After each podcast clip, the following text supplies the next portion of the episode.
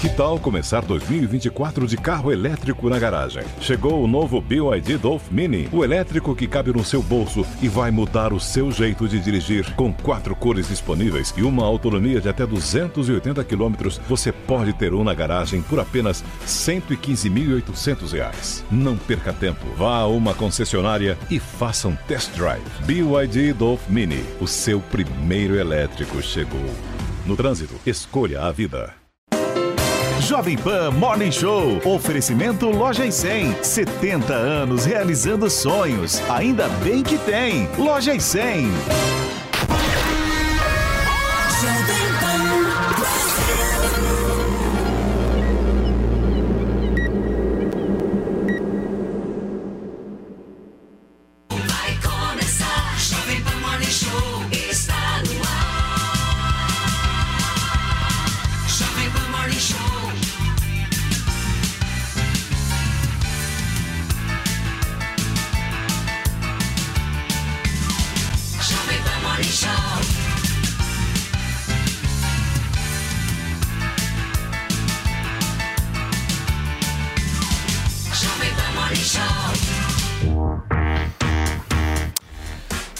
Ótima quarta-feira para você, minha excelência. Nós estamos chegando, começando mais um Morning Show aqui na programação da PAN. Seguimos até o meio-dia contando muito com a companhia de cada um de vocês, porque no programa de hoje nós vamos seguir repercutindo todas as atividades e as principais declarações dos candidatos à presidência da República.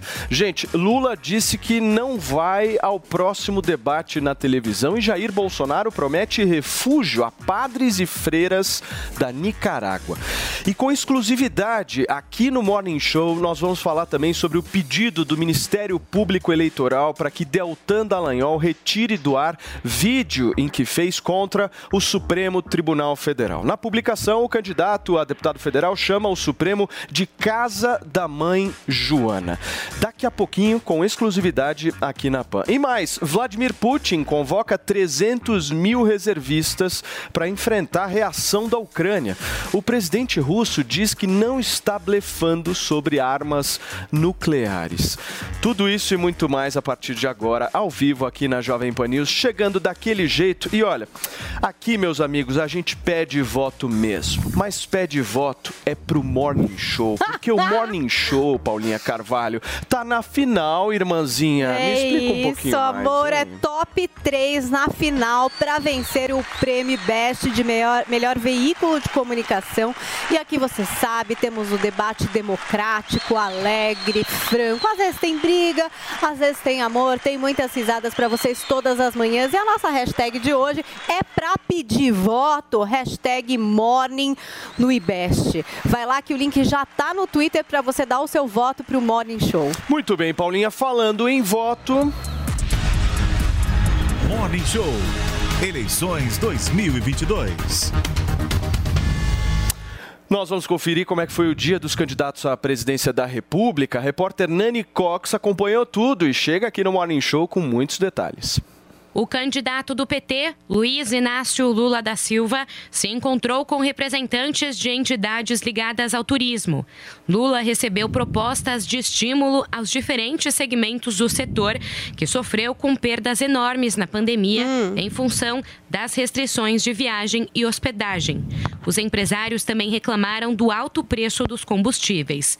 Lula se comprometeu a reduzir o valor do querosene de aviação se for eleito. Eu fui inaugurar uma fábrica de querosene de avião em- no Rio Grande do Norte, Clara Camarão. Nós produzimos o petróleo, sabe? Nós produzimos o querosene. Por que que tem que ser tão caro? Por que, que o cara que sai de São Paulo para o Ceará paga um preço e o cara que sai daqui para a Argentina paga outro? Sabe, Então nós vamos ter que equacionar isso. Tá? Então, eu, o que eu posso assumir de compromisso é que esse é um tema que está cravado na minha cabeça. O maldito preço do querosene de avião para facilitar a vida das pessoas que querem viajar nesse país. O petista confirmou que não vai ao debate no próximo sábado. Lula também comentou recentes declarações do presidente Jair Bolsonaro. O homem está dizendo que se não ganhar no primeiro turno com mais de 60% é porque houve problema nas urnas. Ou seja, quando ele diz eu fico otimista, porque ele já está prevendo a derrota dele. Ele já está prevendo porque eu acho que não há como, não há como que o povo não tenha precificado já a saída, sabe, e a volta da democracia. E a gente quer voltar para fazer esse país, sabe, ser, ser feliz outra vez. A candidata do MDB, Simone Tebet, cumpriu agenda em Indaiatuba, no interior de São Paulo e na capital paulista. A senadora disse que, se for eleita, vai financiar 50% dos custos municipais com saúde pública no país e atualizar a tabela SUS. Quem tem que fazer segurança pública no Brasil é o Estado brasileiro, municípios e estados. A arma é na mão da polícia. A polícia prende e a justiça julga. O cidadão comum tem que ser protegido. Em casos excepcionais, tem já pela legislação o direito à comercialização, ao porte e à posse de arma. Mas isso é apenas a exceção e tem que continuar assim. Em uma visita ao Centro de Operações e Inteligência no interior, Tebet voltou a defender a recriação do Ministério de Segurança Pública e se disse contrária à flexibilização do acesso às armas de fogo.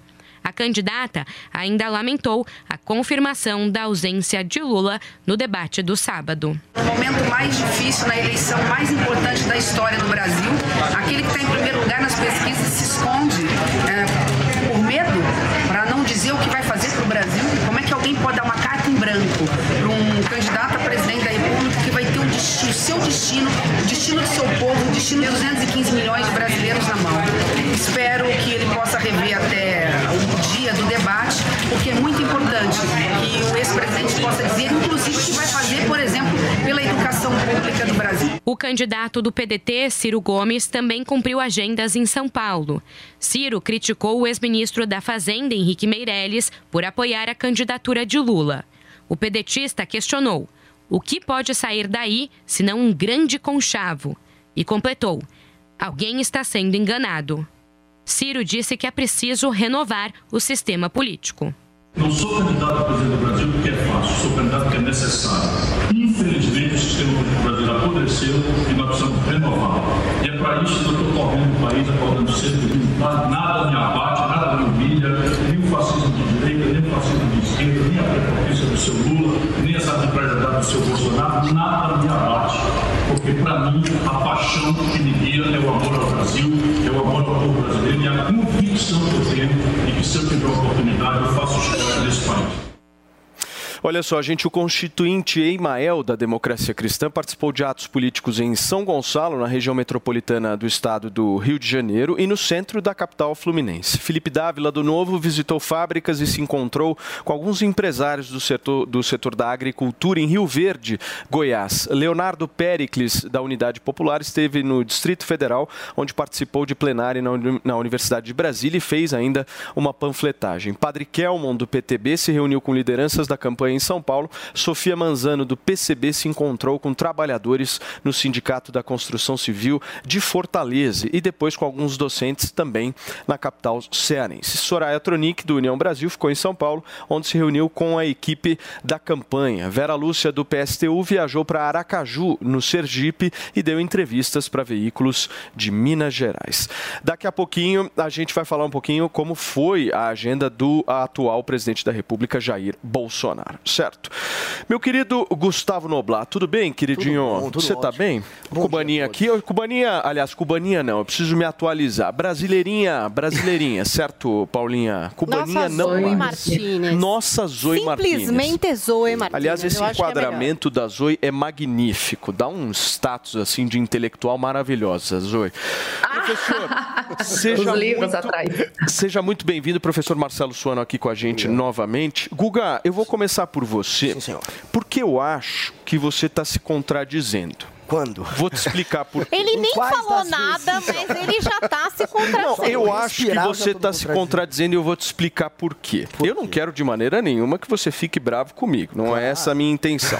Mas o ponto é o seguinte: há algumas semanas atrás, você aqui nesse programa chamou o presidente da República de arregão por não ir em debates.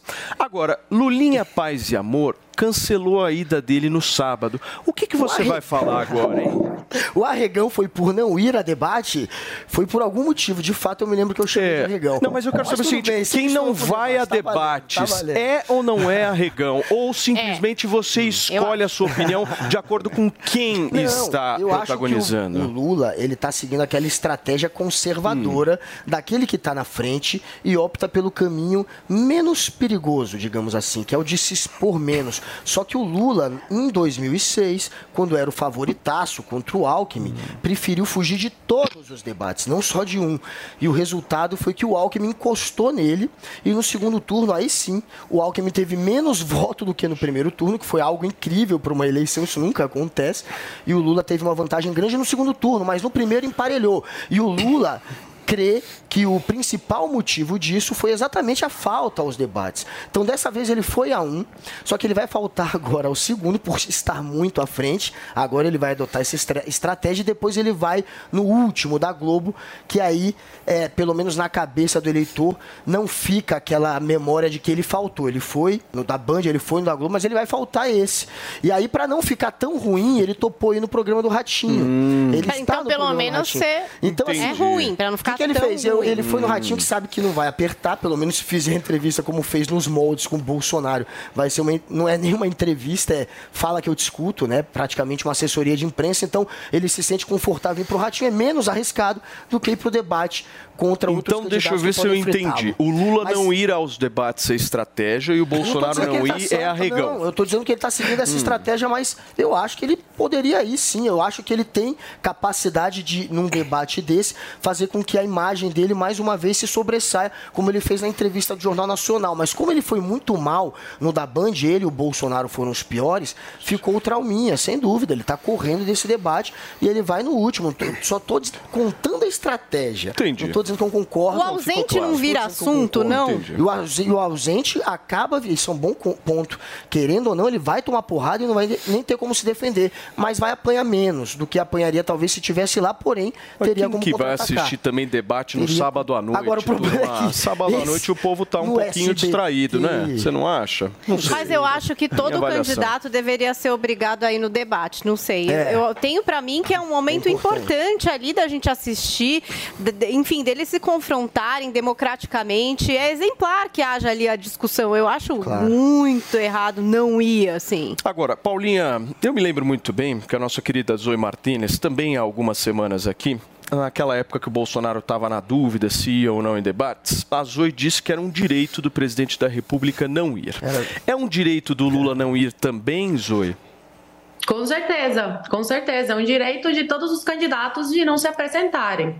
Ah, eu vejo como o, o debate mais importante no segundo turno, que aí entre os candidatos que, fica, que foram mais votados, né? E é o que interessa mais ao povo. Agora, é, é no mínimo curioso e engraçado e contraditório, porque as pesquisas, é, a maioria das pesquisas, todas, aliás, apontam o Lula como estando na frente, o favorito aí na corrida presidencial. Então, vejo como um pouco engraçado, assim, e curioso esse comportamento do Lula, porque um o comportamento de, de uma pessoa que está na à frente nas pesquisas é o de querer encarar tudo, debate, sabatina, entrevistas, e o comportamento do Lula é todo o contrário. Ele foi na sabatina da- do, do Jornal Nacional, na Globo, porque estava entre amigos, na verdade não foi nenhuma sabatina, isso foi aí um chá eh, de comadres, onde todo mundo passou a mão na cabeça dele, fizeram umas perguntas aí que tinham que fazer, porque senão ia ficar muito feio para eles, mas em nenhum momento eles foram incisivos, em nenhum momento contestaram aí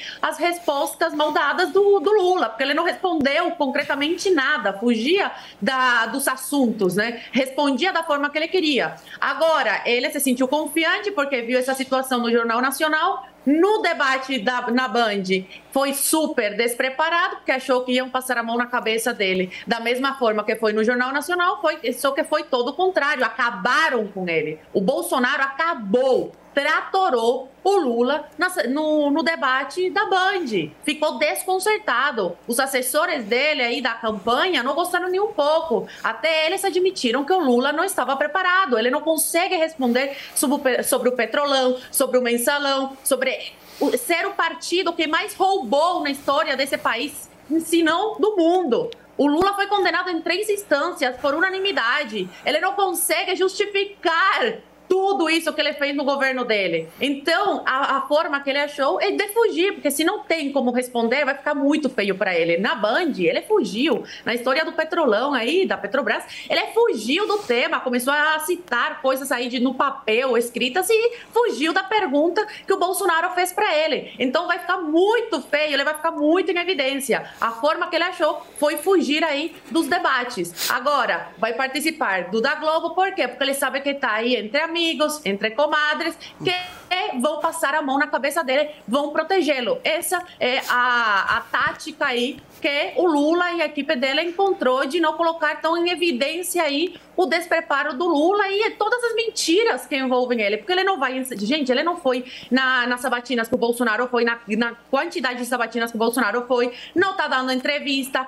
foge do povo na rua. Pelo amor de Deus, se deve é porque teme. E vai deixar muito em evidência. Então, a melhor coisa que ele faz é deixar aí que as é, os números aí de ah, 50% à frente, porque ganha no primeiro turno das pesquisas, deixem fazer a campanha por, por ele. É o que a gente viu nesses últimos meses. Quem faz a campanha do Lula ou tenta fazer é a pesquisa, manipulando aí a opinião das pessoas, porque o próprio, a imagem do Lula, não consegue fazer a sua campanha. Ele não vai para a rua enfrentar o povo, porque ele sabe que ele teme muitas coisas, por quê? Exatamente porque ele deve muitas coisas, não só é, ao povo brasileiro, mas também na justiça.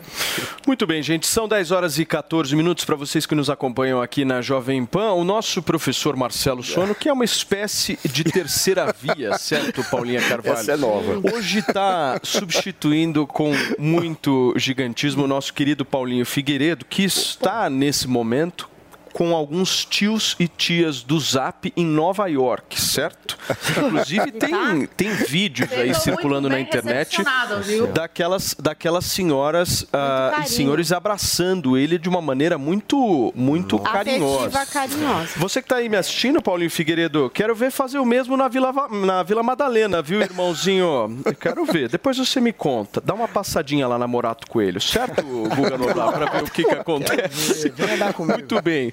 Professor, vamos falar sério aqui agora. Eu quero entender um pouco do ponto de vista do cidadão. Vamos tentar abstrair esse conceito de direita, de esquerda. A, a- a pergunta que a Paulinha faz é muito boa. É obrigação de um candidato à presidência da República comparecer num debate? Independente se ele esteja em primeiro, em segundo, em terceiro, é obrigação ou não? Bom, primeiro, meus cumprimentos a ti, Paula Paula, ao Guga, a Zoe, essa equipe fantástica da Jovem Pan e a todo esse público gigantesco que cresce cada dia mais porque a Jovem Pan tem credibilidade. Isso é, é o que é significativo. Às vezes eu falo assim, quando te convido para ir na Jovem Pan, você vai por quê? Porque se eu pudesse colocar numa única palavra, vir na Jovem Pan significa, é dignificante. É isso que representa. Agora, feitos esses meus cumprimentos e respondendo a, a tua consideração, Paulo, ah, são três pontos que eu acho da minha perspectiva, tá? O primeiro deles é não diria que é filosófico, mas é, diz respeito à essência da democracia. A democracia perde quando aqueles que querem representar o povo e apresentar propostas para o povo, principalmente dizer como este povo vai ser administrado, e que na realidade todos esses candidatos eu posso estar chutando muito pesado, mas na realidade eles estão pedindo um emprego, porque eles são empregados do povo. Todos eles. Estão dizendo assim: eu quero ser o seu empregado. Aqui está meu currículo, aqui está minha carta, é isso que eu quero fazer, é para isso que eu quero estar nesse cargo. São empregados. Então, a democracia perde quando os seus empregados ou empregados do povo não querem apresentar aquilo que é de essencial. Qual é a sua proposta, qual é a sua campanha, afinal de contas, quais são os seus projetos, de onde que ele vai tirar recursos, porque o que distingue o amador do profissional não é dizer o que deve ser feito, mas dizer o como, deve, como será feito aquilo que deve ser feito. E aí, somente nesses momentos é que você pode olhar e dizer: esse sabe, esse cara sabe como resolver aquilo que ele está dizendo que vai resolver. Só nesses momentos. Então perde a democracia. Mas vou pegar um elemento que o Guga trouxe que eu achei que é bem interessante. É a estratégia. Esse é o segundo ponto. É uma estratégia que ele está apostando. Ora, estrategicamente, o que, que ele está dizendo? Eu não vou me desgastar. Por que, que eu não vou? É uma postura conservadora daqueles que vão realmente apresentar. Isso mesmo, eu concordo plenamente contigo. Agora, por que, que ele fala que ele, ele não quer se desgastar? Eu vou pegar dois, é, duas sabatinas e um debate. Ele se saiu razoável numa sabatina, porque ele teve. Não é que ele teve o apoio apenas, praticamente as pessoas O falaram. olha, auxílio emergencial ele é, teve. É, ele, nossa, ali foi a, a primeira sabatina dele. Foi ali ele estava no meio, não estava no meio de amigos, ele estava no meio de, de, de parceiros de jornada. Parecia que era isso, né? Então, ó, pô, você, o senhor não deve nada para a justiça, o senhor não faz isso. Ele não precisava falar. Então ali ele saiu razoável. Por que, que ele saiu razoável? Porque ainda assim houve titubeios da parte dele quando colocavam questões em que não vinham, eh, não eram colocadas já o defendendo, se colocasse apenas um problema. Aí ele ficou meio eh, assustado. Quando ele foi no debate, ele apanhou de todos os lados, não foi só do Bolsonaro, não. Talvez as únicas pessoas que não o tenham batido muito foram as duas candidatas, a Soraya e a, e a, e a Simone. Por qual razão? Porque as duas estavam querendo mais dizer olha, eu existo e eu não faço parte disto, daquilo, mas eu tenho uma proposta. Propostas quase amadoras. Ah, eu vou retirar tanto, eu vou retirar imposto desse, esquecendo que para fazer tudo isso tem que ir para o Congresso. E estavam criticando o Bolsonaro de ter caído no colo do Centrão. Mas para fazer aquilo que elas queriam, elas não tinham como dizer como. Mas, mas na realidade, professor, é, é uma estratégia que visa justamente o menor desgaste possível, né? Porque ele confirma no debate da Globo, né, Paulinha? Ou É. seja, ele não confirma Tá indo pro último. o SBT no sábado, mas confirmado no É, da Globo. Ele está indo para o último, porque no último ele reúne todas as forças para tentar garantir o sucesso dessa estratégia, que é o terceiro ponto. Qual é o terceiro ponto? Como que a gente pode avaliar se essa estratégia está certa ou se ele está avaliando corretamente? Ele está avaliando da perspectiva de que as pesquisas eleitorais são realmente aquilo que está sendo apresentado. Ora, há questionamentos nas pesquisas? Há questionamentos nas pesquisas. Elas correspondem ao que está aí? Um conjunto gigantesco de pesquisas estão, estão apontando todas na mesma direção, no mesmo caminho? Parece que sim. Mas se nós pegarmos um fato que ocorreu na eleição do Donald Trump, eu lembro que de todas as pesquisas que foram apresentadas, quase todas falavam que o Trump perderia. Só teve um instituto que acertou. E foram perguntar por que ele acertou. Ele disse que a metodologia que estava sendo usada era uma metodologia que não levava em conta o fator constrangimento do, do- do entrevistado. E muitas pessoas escondiam a sua verdadeira intenção. Aí o que eles fizeram? Eles mudaram a estratégia das questões. Questões que não botavam o entrevistado no constrangimento, a partir do qual eles poderiam pegar o índice real. Porque as respostas eh, eh, não, não trariam para aquele, aquele entrevistado Constrangimento. o constrangimento. Era o fator Mas constrangimento. parece que foi feita, né, uma pesquisa aqui em Sim. relação a esse voto constrangido. Porque a gente voto tem falado. Voto envergonhado. Acho que foi a né? pesquisa Quest, Quest, é, né? é, que fez um exato. levantamento para entender é, quem seria, é, em quem votaria essa pessoa que está ali constrangida Vem de um dizer se problema. vota em Bolsonaro ou em Lula. Como foi feita a, me- a amostragem? Dessa da Quest, É, tá da- aí tem que verificar de Eles, todos. eles né? deram um, um iPad, a pessoa, enfim, é, foi por meio de iPad para a pessoa nem ver quem perguntava e também não foi por telefone. Eles fizeram de um jeito que a intenção deles, na verdade, era medir achando que o voto envergonhado era a favor do Bolsonaro e eles descobriram Que era a o favor voto do Lula. envergonhado, na verdade, é a favor do Se Lula. isso for, estivesse sendo aplicado metodologicamente da forma correta, aí o Lula acertou na estratégia de não se desgastar. Porque quando ele vai, aí eu, eu- eu concordaria discordando da Zoe quando falou que ele se saiu, ele não respondia. É que ele não pode responder. Ele não tem o que responder. O, o professor, Esse você é o sabe que problema. eu acho que a, a grande indecisão da eleição desse ano está na abstenção. Claro. E eu acho que essa questão da abstenção ela vai ser crucial justamente para a gente identificar se as pesquisas vão ou não acertar, porque as pesquisas elas não conseguem pegar essa questão da abstenção. Elas não conseguem. E a abstenção, ela tende a favorecer o Bolsonaro e não o Lula. Pelo fato do eleitor, eu pelo menos imagino, Porque, o eleitor do Bolsonaro ser alguém mais engajado do que o eleitorado do Lula. Nós estamos falando de um eleitor do Lula mais focado na Poderia juventude. discordar de ti? Por favor. Eu acho que o, o eleitor do Lula, do Lula, é mais engajado do que o do Bolsonaro. O por eleitor pareça. politizado. Mas a questão é a seguinte: o, o- o eleitorado do Lula hoje ele tem 60% naquele que recebe até um salário mínimo. É. E de fato a abstenção é maior na base da pirâmide social, seja por motivos econômicos, de às vezes não conseguir simplesmente se locomover até o local de votação, seja por qualquer outra questão, mas é, no- é na base. E a base hoje é lulista. O, o voto do Lula vem muito dessa base. Então a abstenção tende a favorecer de fato o Jair Bolsonaro. Bolsonaro. E a abstenção acontece. Ela, ela acontece Ela- e é ela por volta de entre 15 20 não, a 20. Chega a Até 20 a mais, é 30, 23, é, né? Oscila Acho entre foi 20 23, e né? 30%. É. é. Enfim, Varia isso- de eleição para eleição. O Bolsonaro aposta muito nisso agora, professor. O, o Bolsonaro e a equipe dele acredita que a abstenção pode ser o que vai levar de fato a eleição para É por isso que a campanha do Lula está muito focada justamente em falar vá votar, vá votar, vá votar. É, Nessa semana eles estão muito focados nisso. É interessante que aqui o voto é obrigatório, mas nos Estados Unidos também houve um esforço dos democratas até para fazer esse movimento de que as pessoas de fato fossem votar e tal. Houve esse movimento É, lá, Zoe, né? posso só passar para a Zoe para ela dar a avaliação dela em relação à abstenção? Acho que é um tema legal da gente discutir, Zoe. Olha, eu acho que o Bolsonaro está apostando mais nos votos indecisos. Por isso que ele tomou essa decisão de participar do não, não só das sabatinas, como também de todos os debates.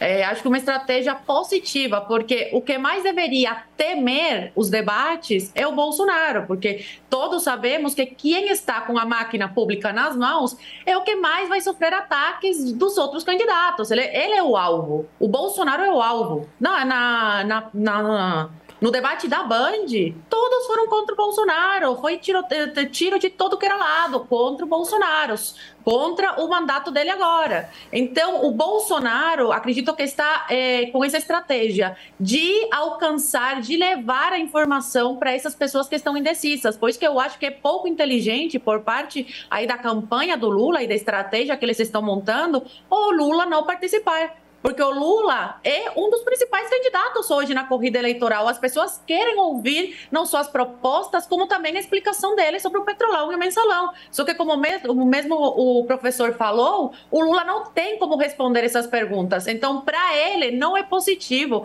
participar. Mas para o Bolsonaro, que sabe do que está falando, que sabe o que fez nesses quatro anos de mandato, ele não tem nada a temer, mesmo com todos os ataques vindo dos outros candidatos. Então, o Bolsonaro está apostando aí nesses votos, por exemplo, do Paulo, de pessoas que estão indecisas, de pessoas que estão em cima do muro, Você. do sapatênis. Que Paulo que ela tá falando? Paulo fala Eu? Que vai decidir Paulinho? a eleição esse ano Apostando em você, são os né? Então, o Bolsonaro está tentando dialogar com essas pessoas indo aos debates. Mostra que ele está aberto ao diálogo, que ele está aberto aí ao debate e que tem o que mostrar de fato sobre o mandato dele.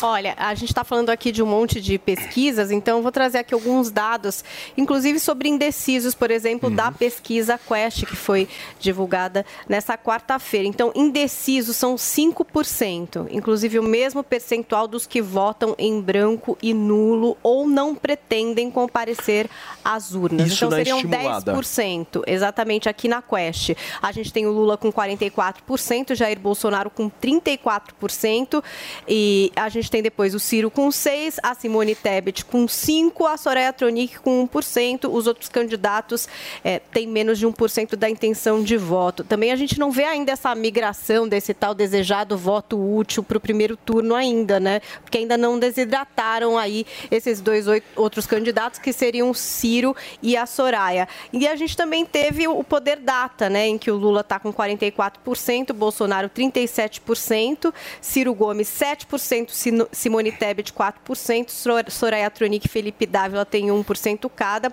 os demais têm menos de 1%, brancos e nulos 3% na poder data e indecisos 2%. Então, na poder data, diminui aí um pouco do percentual entre os indecisos e Mas, brancos e Paula, nulos. olha que coisa interessante. Quem veio pedir o voto útil foi o Lula. Ora, Sim. quando você pede o voto útil, se você tem a garantia de que as pesquisas estão reais ou que elas vão corresponder exatamente àquilo que, que, é, que configura o quadro, você não precisa pedir o voto útil. Porque pelas pesquisas ele já está, inclusive, no primeiro turno vencedor.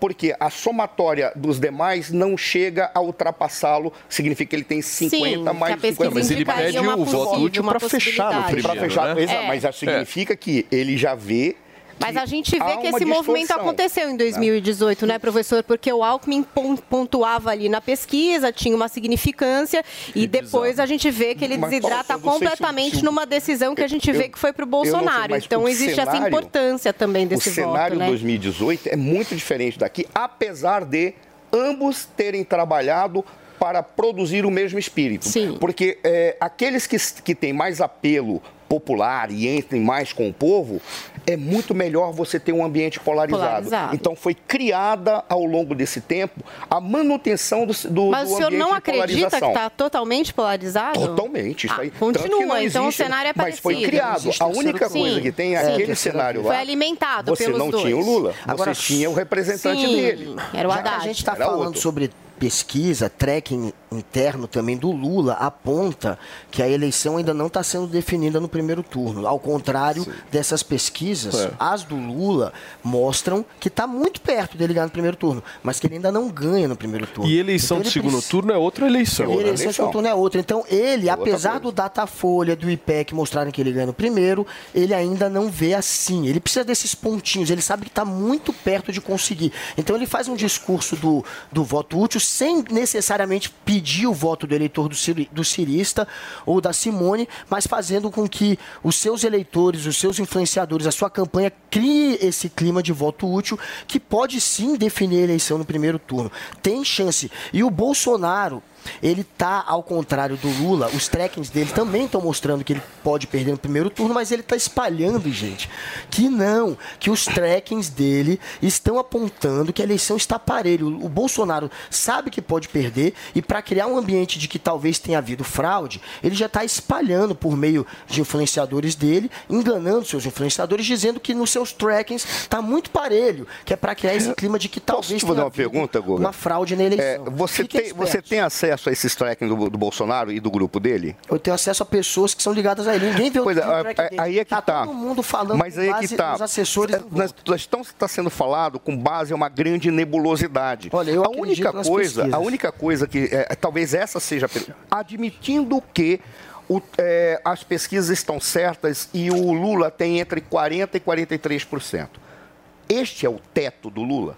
Porque se este for o teto, no vai momento em que a polarização ficar configurada, é uma visão de mundo, um projeto de país contra outro, é muito grande a probabilidade das pessoas correrem para o Bolsonaro. Sim, concordo. É Agora, muito grande. pegando nesse ponto. Se houver essa rejeição houver essa ao que rejeição, propõe A- essa o que candidatura parece do é o seguinte, entre os eleitores do Ciro, por exemplo, na hora que eles forem se dividir, nesse momento, 30% é Bolsonaro. Eu acho que é mais, hein? Não, nas pesquisas Pega apontam mais ou menos isso. Ciro. Se, você Não, a gente- pega- se o Ciro não falasse assim, eu sou de esquerda, muita gente ia dizer, mas peraí, Mas já- o já- Ciro está apresentando uma proposta liberal, está apresentando uma proposta de, eh, de uma liderança política que vai bater em todos aqueles que, que tentam, de alguma maneira, minar a democracia Por e minar as cresceu- instituições. Mas E muita gente fala que o Ciro tá de olho não nessa, mas na próxima É. eleição, inclusive sinalizando exatamente para esse público ele que não- pode não ficar órfão do Mas- Bolsonaro. que Mas parou? Nisso. Ah, Ele disse pela segunda vez, a eleição passada ele disse que se perdesse não se candidataria, novamente é candidato. E de novo fez essa promessa que se perder não concorrerá daqui a quatro anos e a gente sabe que é cascata, que ele vai concorrer, até porque ele tem idade para isso e porque caso o Lula perca, aí sim, não vai sobrar ninguém à esquerda, vai ficar O talvez mais Ciro fácil falou que vai ganhar no primeiro turno ontem. O Ciro vai ganhar? Não, Todo mundo tá falou. falando isso, né? É, o Lula tudo falar é que vai primeiro ganhar no turno. primeiro, Agora, o Bolsonaro falar que vai ganhar no primeiro, agora o Ciro também e Soraya. Não vai ganhar no primeiro?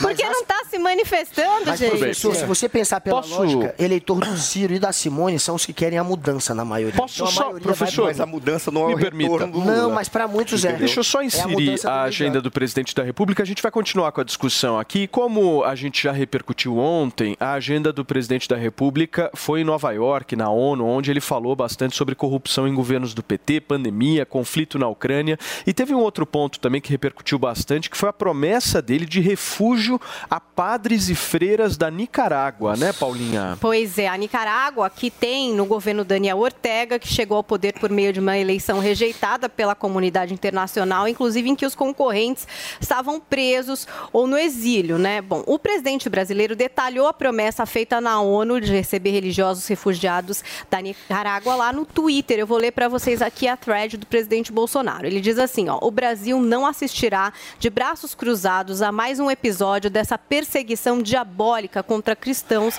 promovida pela ditadura socialista da Nicarágua. Estamos prontos para acolher padres e freiras perseguidos, facilitando ainda mais seu ingresso e instalação em nosso país. A situação na Nicarágua é trágica e revoltante. Rádios estão sendo fechadas, bispos católicos católicos estão sendo presos e freiras da ordem de Madre Teresa de Calcutá foram expulsos do país. São cenas tristes, mas que alguns, por afinidade ideológica, preferem virar as costas e ignorar, assim como temos feito ao receber ucranianos, venezuelanos, haitianos e cristãos do Afeganistão, oferecemos asilo aos que hoje são atacados pelo ditador Daniel Ortega, na certeza de que todos serão recebidos pelo Brasil e pelo nosso povo com a dignidade e o apoio que merecem. O que ocorre hoje na Nicarágua liga um alerta para o mundo sobre a iminência de abusos ainda mais graves e desumanos. Afinal de contas, se nem as igrejas, cujo trabalho religioso e social são fonte de dignidade para pessoas, estão sendo respeitadas, quem estará imune a isso? E fecha aqui o presidente Jair Bolsonaro. Por isso, como líder máximo do Brasil, país que sempre defendeu e promoveu a liberdade religiosa e que se orgulha de sua formação cristã, me sinto obrigado a denunciar essa perseguição diabólica, não só pelo que representa hoje, mas pelo que pode representar num futuro próximo. E a Nicarágua, gente, que eu não sei se vocês se lembram, mas é um assunto que claramente tá não só na cabeça do presidente, mas também estava na mão dele, escrito naquela entrevista Ah, do sim. Jornal Nacional. Vocês se lembram disso? Tava lá escrito Nicarágua, Argentina, Colômbia, que são países comandados por líderes de esquerda, e também o nome do doleiro Dario Messer. Muito bem. Zoe, você começa essa. É, Paulo, é muito triste o que a gente está vendo aí, que está acontecendo na Nicarágua, né? As pessoas não são católicos como manifestantes que são contra o sistema de governo que tem hoje na Nicarágua. É muito triste ver essa perseguição. Agora, muitos vão falar que o Bolsonaro está fazendo isso agora para a campanha, para atacar aí o Lula, que é a favor de socialismo, que comemorou a vitória aí eh, na eleição fraudulenta do ditador da Nicarágua. Não, o Bolsonaro, desde sempre, ele adotou esse discurso, né? Ele sempre foi muito firme contra a as ditaduras ao redor do mundo, as ditaduras socialistas, principalmente aqui na América Latina. Não é a primeira vez que ele eh, fala em ajudar essas pessoas que estão fugindo dos seus países, buscando por liberdade aqui no Brasil. Eh, a Operação Acolhida, em Roraima, acolhe cerca de 600 venezuelanos por dia que chegam aqui ao Brasil. Hoje são milhões de, de venezuelanos que estão aqui no Brasil.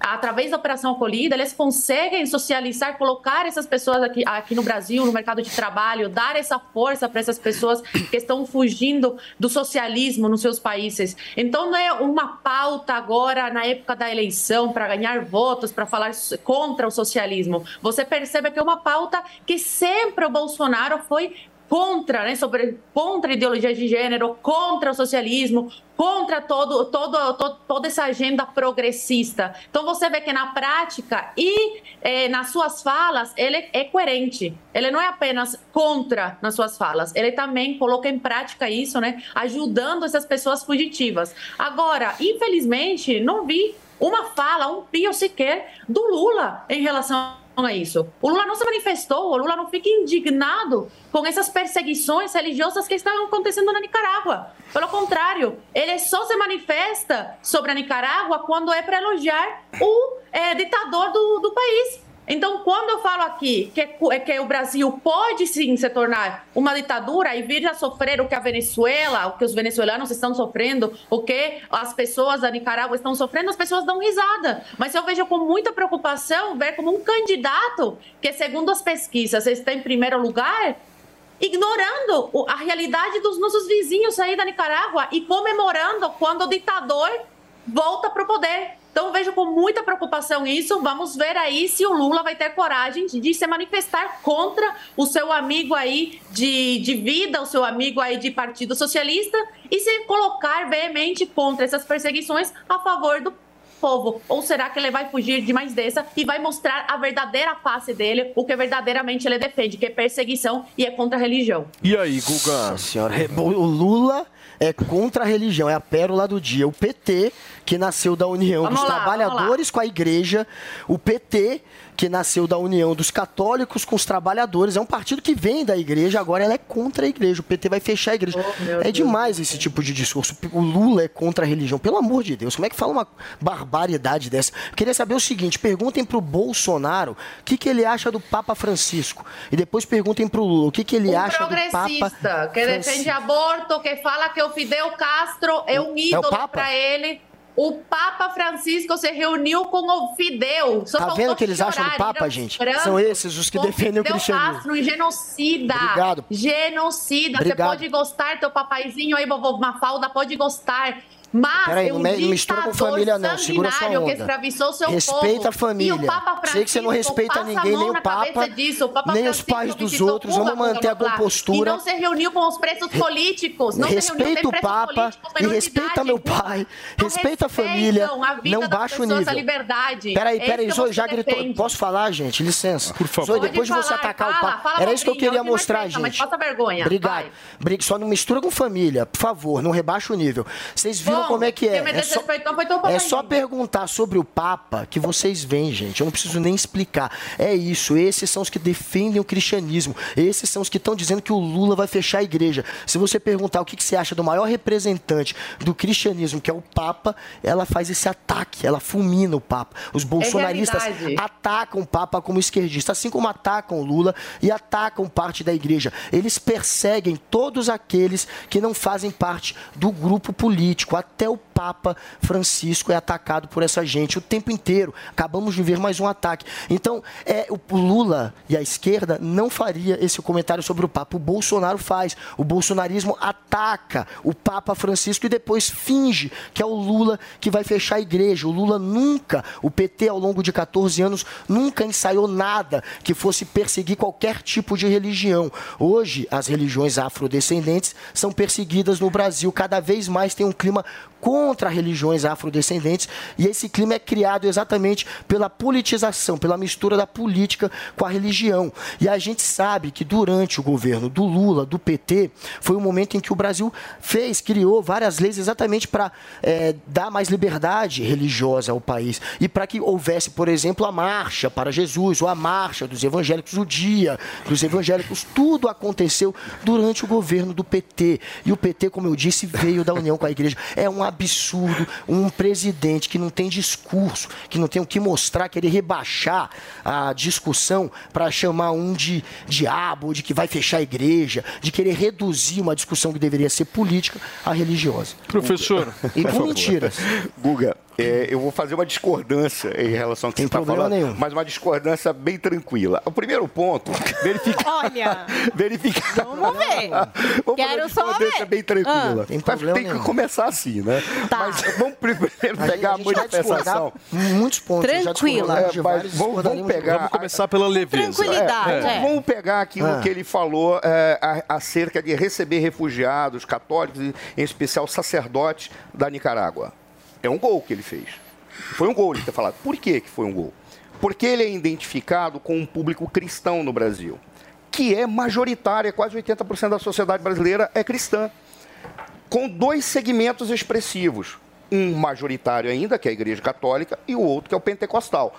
Entre os pentecostais, o Bolsonaro tem maior aceitação. E é uma aceitação gigantesca, mas ainda não é uma maioria que poderia dizer. A grande parte dos cristãos brasileiros estão comigo. Porque os católicos não estão. Porque aí não é que os católicos não estão, Não estão. é que os católicos eles estão fragmentados. Olha como ele foi esperto quando ele convidou um padre conservador ou de uma linha conservadora para acompanhá-lo no enterro da, da Elizabeth II. Não pegou bem, não. Ali, não, mas ele, ali ele apontou Não para o segmento da Igreja Católica Conservadora para dizer assim: vocês também têm que estar comigo. Não vai dar Por qual volta. razão? Porque a igreja está fragmentada. Então, ele dizer que vai receber os refugiados ou padres que estejam perseguidos é um gol, porque ele já acena para aquilo que o Lula tinha feito antes, quando o Lula fez uma comparação entre o Ortega e, o, e, e a, e a Angela Merkel regimes completamente distintos, razões distintas pelos quais houve uma, uma continuidade no poder. No caso do Ortega, ele se configura sim como um autoritário. Angela Merkel não. Mas o Lula, ao fazer isso, quando ele compara os dois, ele simplesmente tenta minimizar as ações do Ortega e aí ele simplesmente é, é, se, se posiciona de uma maneira que justifica os atos do Ortega perante sua sociedade. E aquele cara é um autoritário e um ditador.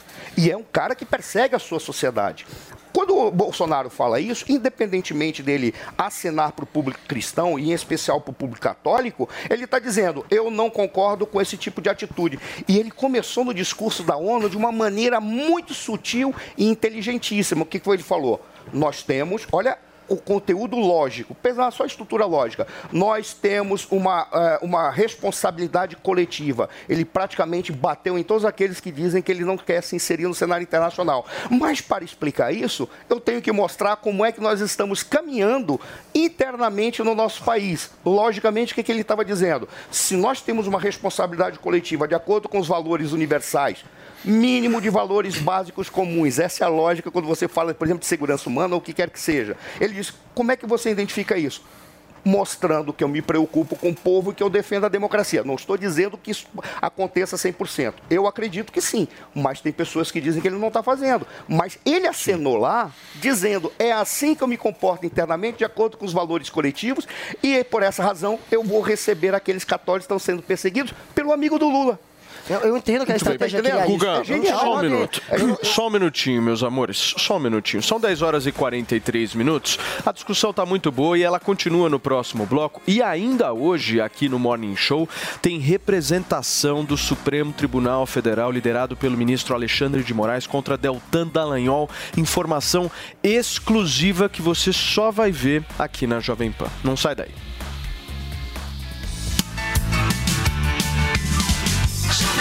Show.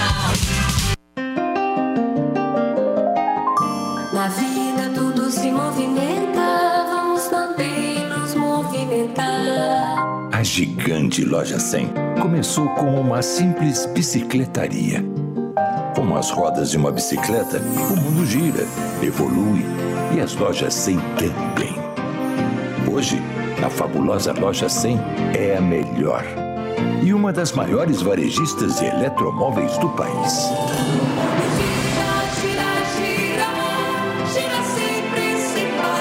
Tudo graças a milhões e milhões de pessoas como você, que todos os dias honram as lojas 100 com a sua confiança. Obrigado, minha gente. Há 70 anos, nosso mundo gira sempre por você.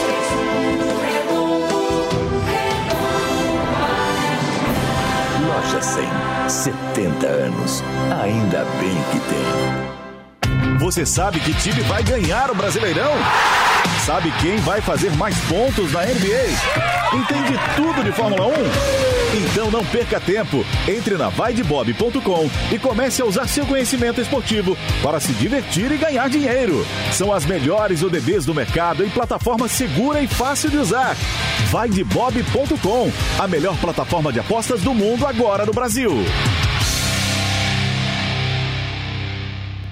Ei você, que deseja ter seu imóvel, mas não sabe por onde começar? Vou te dar uma super dica. O Consórcio Mage é a opção ideal para você adquirir seu imóvel. Seja casa, apartamento, terreno, comercial ou imóvel rural, com parcelas a partir de 1.463 reais. Você adquire sua cota com até 240 meses e o mais incrível, sem juros e taxa de adesão. Aproveite essa oportunidade. Entre em nosso site e faça sua simulação. consórciomage.com.br. Consórcio Mage. Pensar no futuro é agir agora.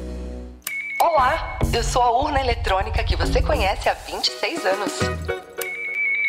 E eu sou a nova urna eletrônica. Neste ano nós vamos estar juntas, garantindo eleições seguras e transparentes. É que em nós duas, a confiança já vem de fábrica e é atestada por universidades. Ah, isso eu confirmo. Urna eletrônica. Dois modelos, a mesma segurança. Justiça Eleitoral. Há 90 anos pela democracia.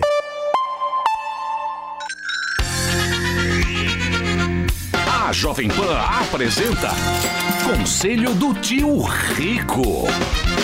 Senhoras e senhores, Daniel Zuckerman, tio rico, este é o conselho aqui na Jovem Pan.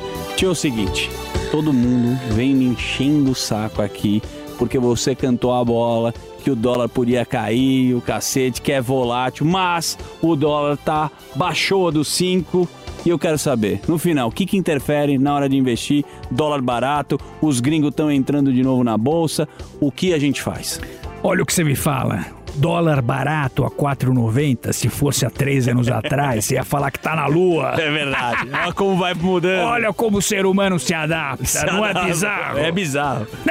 O ponto é o seguinte, o Brasil sofreu pra caramba nos últimos anos, mas eu acho que essa entrada forte de gringo entrou, Zuc, 80 bilhões. É impressionante. É muito dinheiro, porque tá tudo precificado. O que, que é precificado? A bolsa tá muito barata. Muito barata. Esteve e ainda está muito barata. Então é a questão do câmbio, eu acho que não vai ficar isso por muito tempo, tá? Espero estar errado, mas acho que ainda vai ter bastante volatilidade. Ano de eleição é pancadaria e nem começou. Nem, começou. Mas me dá uma definição, vamos aprofundar um pouquinho aqui. Me fala a definição dos juros brasileiros para os juros americanos. Por que, que os caras conseguem fazer esta sambada com a gente? É, todo mundo tem medo do juro americano subir muito, que aí todo mundo tira o dinheiro de país emergente e manda os Estados Unidos. Tá Só bom. que um juro de 2% ao ano lá, tudo bem, é um país maravilhoso, o risco é praticamente zero, etc e tal, mas nem todo mundo tá feliz com 2% ao ano. Então, juro brasileiro pagando 12, 13, pera lá, o Brasil não é um país tão ruim assim, o gringo fala. Vamos comprar um pouco de ação e vamos usufruir a renda fixa. Afinal, é 2 dos Estados Unidos contra 12, 13 do Brasil. Parece que a conta fecha pra eles, né, tio? Óbvio, Aí óbvio. sim. E assim, eu vou te falar, e não precisa fazer muito malabarismo no Brasil, não. Bora, o Brasil é um país maravilhoso. Funciona, não como eu gostaria, mas a gente funciona. Boa. E pagando 12, 13 ao ano, o gringo adora. Esse aqui foi o conselho do tio Rico aqui na Jovem Pan. Vamos de frase aqui, estão pedindo toda hora a frase agora, né? É. Mas beijo grande, pô. Tem uma, tem uma maravilhosa que eu adoro, que é o seguinte. Se você é o cara mais inteligente da tua sala, você tá na sala errada. Sensacional. Eu adoro gente mais inteligente que eu, adoro. A gente aprende, mas não tem que mudar de sala, né, tio? Exatamente. Esse foi o conselho do tio Rico aqui na Jovem Pan. Beijo grande. Conselho do tio Rico. A Jovem Pan está com você em todos os lugares e em todos os momentos. De manhã, informação e opinião na medida, para começar o dia do jeito certo. Bem-vindo, já estamos no ar, começando o Jornal da Manhã para todo o Brasil. Os principais assuntos. A notícia de última hora. Uma frente fria chegou ao Rio de Janeiro. E aquilo que mexe com a sua rotina. Até o momento, o engarrafamento. Tudo passa pelo microfone da Pan. A Jovem Pan está com você o tempo todo, com som e imagem. De Brasília, Luciana Bezerra. Certo, Popeta, como é que foi a conversa com o Marcelinho? Agora, Constantino, se a gente analisar. Rio, Rodrigo Viega. Viu só?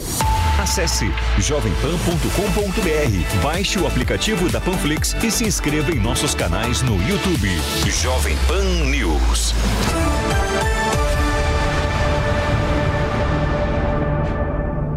Exercer abertamente o seu direito de religião. Sobre o Lula, que o Guga Noblar baba aqui todo dia, tem que ficar limpando aqui a baba, o, o Lula é a favor do aborto. Eu não conheço um verdadeiro cristão que seja a favor do aborto, é a favor de doutrinação em sala de aula, doutrinação essa que coloca os filhos contra os pais e a favor aí do Estado, a favor aí dos professores doutrinadores que colocam os filhos contra as famílias. Esse é o Lula, é isso que o Lula defende, junto com o Papa Francisco, que defende Cuba, que defende Nicarágua, que defende Venezuela, que não toma nenhuma medida de fato contra essas ditaduras que todos os dias fazem vítimas. Então é uma grande hipocrisia o Papa Francisco falar sou contra o aborto, mas ir para Cuba que o aborto é legalizado abertamente, uma máquina de matar. Por isso é que os números mostram baixa a taxa de mortalidade, porque em Cuba você engravida hoje, fica oito meses com a criança dentro da barriga, pode ir e abortar. Cuba é uma máquina de matar. E o Papa Francisco, quando foi lá, podia ter falado com o Fidel sobre isso, mas não, preferiu o quê? Bater palma para tudo que esse genocida fez. Você tem que ter Gente, responsabilidade. rapidinho, rapidinho, deixa eu só falar uma coisa.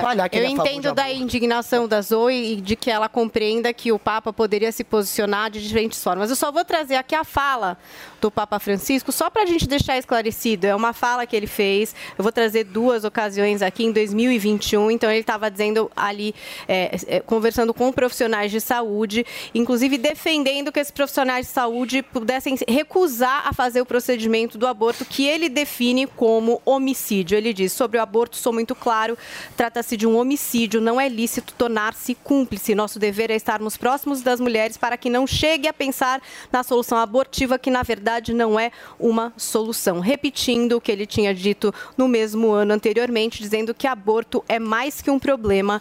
É um homicídio. Quem aborta, mata. Então, são falas aqui só para a gente trazer para a discussão do É Papa Francisco. pro ditador A gente vê que o, o ódio à esquerda, o ódio político supera o amor à religião, né? o amor ao Papa ou ao que, ao- aos valores do catolicismo, porque É. vocês, vocês veem que é um ataque completamente político, só porque eles acham que o Papa é um Papa mais à esquerda. E todo mundo que eles veem como à esquerda, eles tratam como um adversário, como um inimigo, como um criminoso, alguém que apoia o genocídio, alguém que apoia um genocida, alguém que é a favor do aborto. Até esse nível de distorção, de mentira, porque é uma mentira você espalhar isso, foi jogado aqui. O Papa Muito nunca bem. foi a favor, assim como jogam que o Lula é a favor das drogas, eles tentam distorcer para mentira sempre. Muito bem. Queridos, Vamos são responsáveis. 10 horas e 53 minutos aqui na Jovem Pan.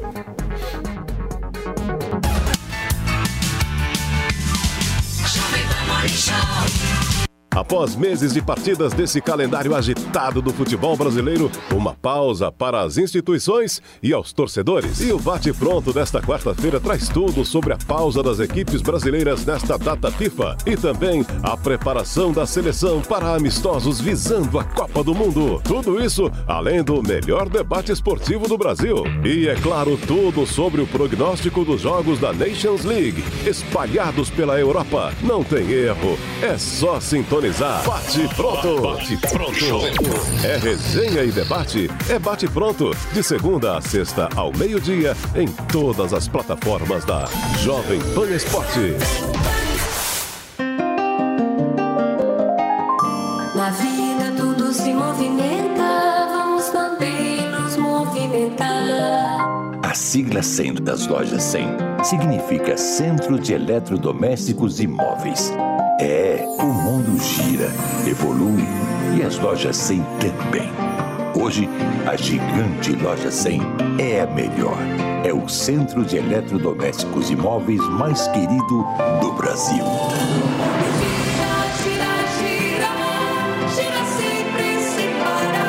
Graças a milhões e milhões de pessoas como você, que todos os dias honram as lojas 100 com a sua confiança. Obrigado, minha gente. Há 70 anos, nosso mundo gira sempre por você.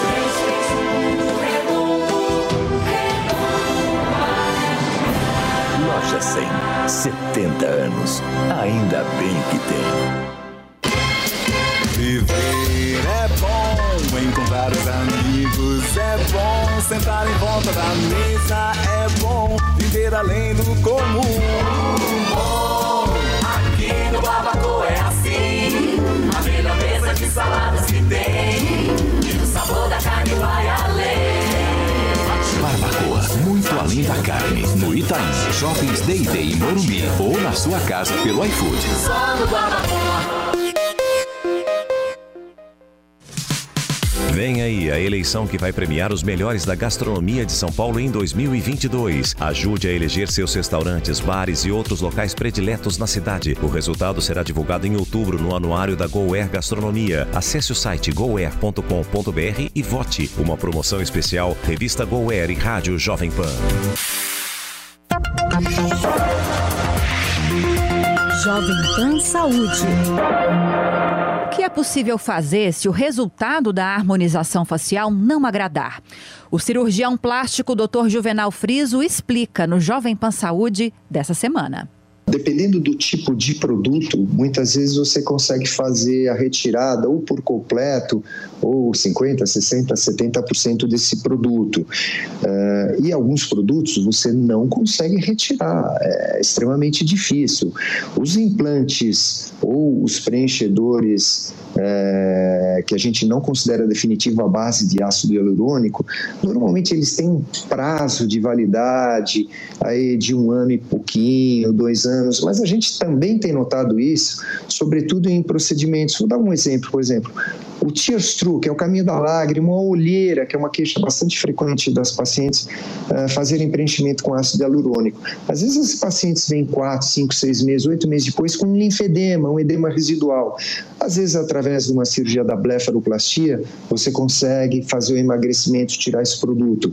Às vezes, num lábio que ficou muito feio, eh, que não é um lábio delicado, ficou alguma coisa talvez até um pouco grotesca, você, através de pequenas eh, incisões expressões, você consegue retirar esse produto.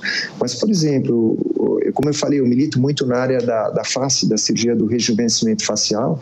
Hoje, às vezes, às vezes, às vezes a gente faz descolamento da face e lida com áreas de fibrose, de aderência, porque a hora que você injeta o produto, ele vai permear no subdérmico embaixo da pele, no tecido celular ubicutâneo, na gordura, e muitas vezes intramuscular ou às vezes até periósteo, que a gente chama na, na, na base do osso. E você tem ali estruturas nervosas, inser- inserções musculares, você não consegue fazer essa retirada. Se você quiser assistir essa e outras entrevistas, você já sabe, é só acessar o canal Jovem Pan Saúde e também o aplicativo da Panflix para Android e iOS. E se você quiser sugerir algum tema, mande o e-mail saúde@jovempan.com.br. Jovem Pan Saúde. Quer ficar bem informado de um jeito rápido e prático? Entre no Telegram da Jovem Pan News. Digite arroba News na busca do Telegram e clique em entrar. Receba as principais notícias diretamente do canal oficial de notícias da Jovem Pan News no Telegram. Em relação a essas imagens da campanha do presidente Jair Bolsonaro. São 10 horas e 58 minutos para vocês que nos acompanham aqui na Jovem Pan. A Paulinha está resumindo um pouco de uma boa e uma má notícia para a campanha do presidente da República. A boa é que ele pode usar as imagens do, Do Alckmin, Alckmin falando, do falando do Lula. Lula. E a má é que ele vai ter que pagar uma multa. Uma multa por Basicamente é isso. campanha eleitoral antecipada em uma motocicleta em Cuiabá. Muito bem. Uma multa de 5 mil reais só. 5 mil né, reais. Simbólica, né? Eu falei, também eu falei, nossa, Essa não é tão ruim assim, essa, essa notícia não é tão ruim assim, É, sim, 5 essa mil reais. legislação eleitoral é uma legislação eleitoral absolutamente esquizofrênica, né, professor? Porque ela começa toda meio torta, né? Eu me lembro antes de começar o período oficial eleitoral que os candidatos eles podiam pedir dinheiro para a pessoa, mas não podia revelar qual que era o número que a pessoa poderia votar, né? Ou seja, olha, me dá dinheiro, Voto mas eu não ainda posso não. falar que eu vou ser candidato e que você vai votar em mim que o meu número é esse, né? Uma legislação louca. É, eu acho que não é- a questão não é nem a legislação ser louca. É, mostra uma total desestrutura do processo eleitoral brasileiro e um Tribunal Superior Eleitoral e os tribunais regionais, por sua vez, eles acabam tendo que lidar com essa fluidez e falta de segurança absoluta de como deve ocorrer ou proce- ou proceder um- uma campanha eleitoral e uma, uma eleição. Qual é a grande questão para mim?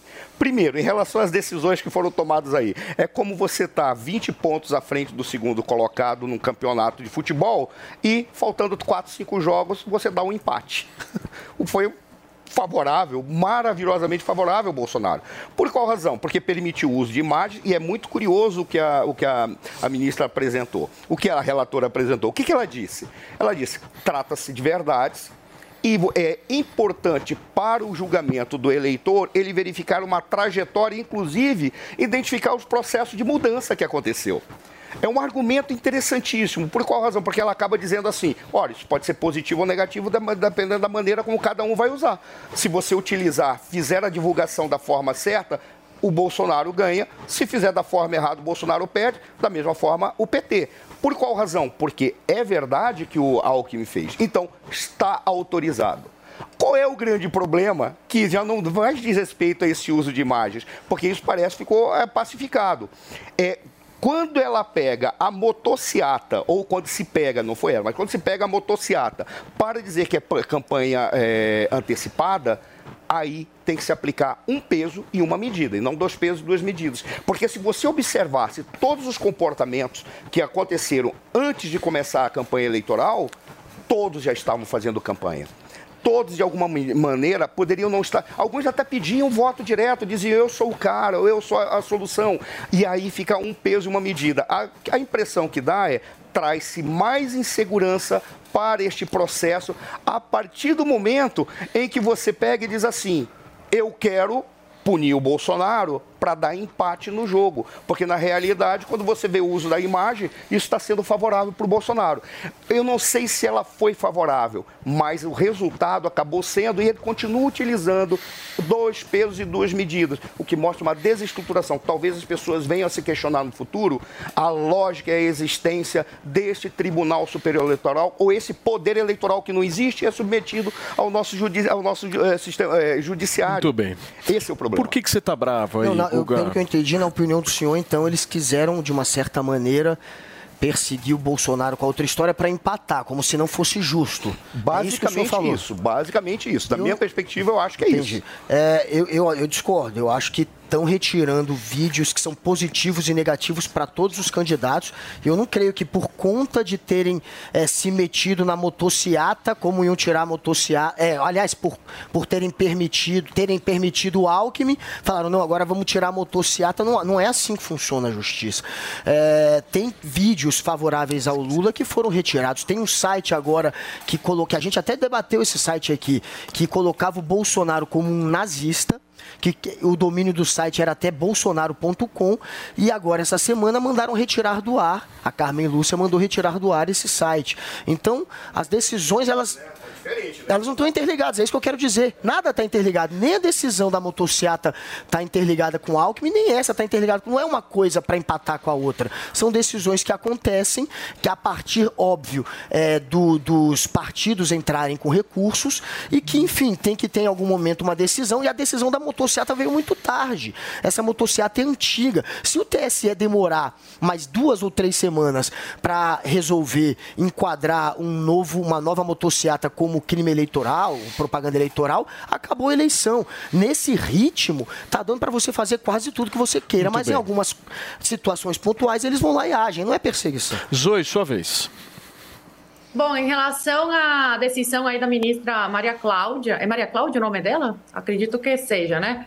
É, até que enfim uma decisão sensata por parte da justiça brasileira, né? E o Alckmin indignado, porque para ela é muito mais fácil censurar, tentar censurar aí o seu adversário, do que explicar o porquê de tanta mudança, uma mudança repentina. É, até pouco tempo atrás chamava o Lula de ladrão, ladrão que queria voltar à cena do crime. E de uma hora para outra, não sei se tomou um chazinho aí, o que tinha nesse chazinho, que mudou e agora é o melhor amigo do Lula. O eleitor tem todo o direito de saber sobre a história do candidato. Eles querem apagar a sua história e que comece a valer do presente para o futuro. Olha que coisa absurda. Então, parabéns a essa ministra eh, Maria Cláudia por ter essa coragem. Ainda tem magistrados nesse país que seguem a Constituição e o bom senso. Muito bem, gente. São 11 horas e 5 minutos para vocês que nos acompanham aqui na Jovem Pan News. A discussão tá muito boa, ela continua e daqui a pouquinho, Paulinha, tem informação exclusiva aqui do Morning Show de uma treta Pois do é. Alexandre de Moraes e do Deltan Dallagnol, exclusivo aqui na Pan. Daqui a pouquinho a gente vai trazer isso, certo?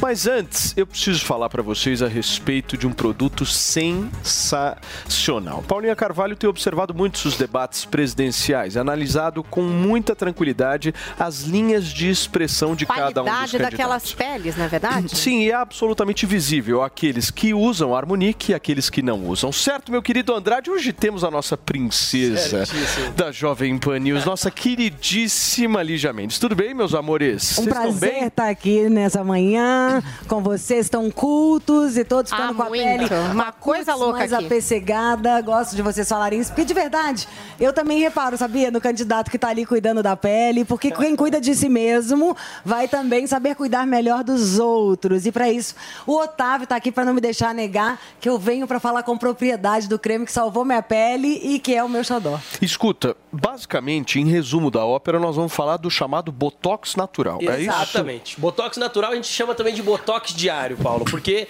ele dá o efeito Botox imediato, ele preenche ruga, linha de expressão, porque é aquela coisa, ninguém gosta de aparentar ter idade a mais do que realmente tem. É triste, É triste. E o que deixa você com idade mais velha são as rugas, pé de galinha, bigodinho chinês. Dá uma olhadinha no espelho, vai de pertinho do espelho e veja se não tá aparecendo aquela linhazinha na testa, aquele, aquele bigodinho chinês aqui, aquela, aquele pé de galinha. E o Harmonique, gente, como vocês, quem tá acompanhando por vídeo, tá vendo na foto do antes e depois, ele dá o efeito Botox imediato.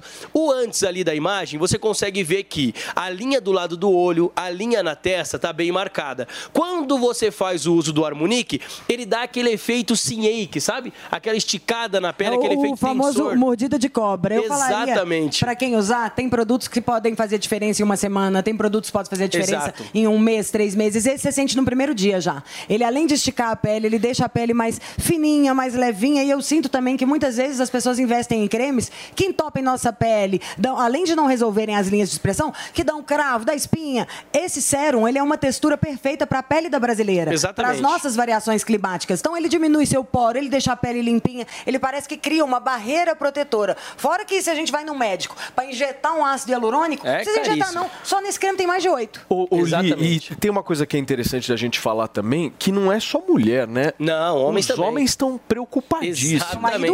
Ah, o Preocupadíssimo. O antes e depois que nós temos aqui hoje é de, de um homem, né? Dá- ó, então o Harmonique, ele é o Botox diário, é o Botox natural, que dá o efeito Botox imediato. E por que ele dá o efeito Botox imediato? Porque ele tem tecnologia. Ele tem oito ácidos hialurônicos, seis antioxidantes. Quando você passa Estica o. Harmonique, você já sente que a pele deu aquela esticadinha. É por isso que suaviza as linhas de expressão. Cinco minutinhos depois você já sente aquela esticada. Ah, mas eu já tenho pé de galinha profundo, já tenho a ruga Ele profunda. sai, gente, efeito Ele acumulativo. preenche. Exatamente, tem esse efeito acumulativo que a Ali já acabou de falar. Então, quanto mais você usa, quanto mais dias você vai usando, mais vai preenchendo aquelas rugas, aquele pé de galinha, aquele bigodinho chinês. Mas assim, para adquirir essa tecnologia, você tem que ligar no 0800 020 1726. Pode ligar, a ligação é gratuita, 0800 020 1726 para ficar com a aparência mais jovem, dá adeus à ruga, Já linha de expressão, dois. Pé de galinha. São o dois do produtos, dia e o exatamente. da noite. O do dia já vai colocar esses ácidos hialurônicos, repor o que a sua pele Exato. necessita e criar uma camada protetora. O da noite vai estimular a sua pele morta a ir embora, hidratar super, você vai acordar já com aquela cara de bebê,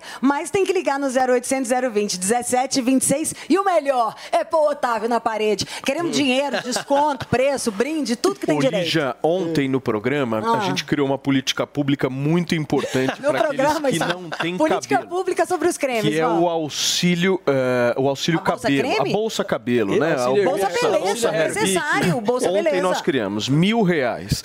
Hoje eu quero criar o Bolsa Botox. Bolsa. O que, que é o Bolsa Botox? É justamente um auxílio de mil reais, Ai, voucher ai, de ai. mil reais para quem ligar agora no 0800 020 1726. Ó, Paulo, vamos Você fazer topa? assim. O Harmonique a gente sabe Hum. que dá o efeito Botox imediato, que elimina a ruga, a linha de expressão e que tem o poder acumulativo que é de uso diário. Então, é um tratamento também. Tem que usar todos os dias. Como você está vendo, tem o Harmonique do dia e o Harmonique da noite. É um tratamento, é um dermocosmético. Você levando o tratamento de um ano, a gente vai disponibilizar o Bolsa Botox. Levando agora o tratamento de um ano, vai garantir o voucher de mil reais para utilizar na compra agora, ligando 0800 020 1726. Levou o tratamento do Botox natural, já garante mil reais de voucher. E o brinde, vamos dar um complemento, que é o Melan Vic, para remoção de melasma, mancha na pele, o Relax Max, que é para dor muscular, torção, ali aquele cremezinho que você tem que ter em casa, mais a caneca oficial do Morning Show. Então,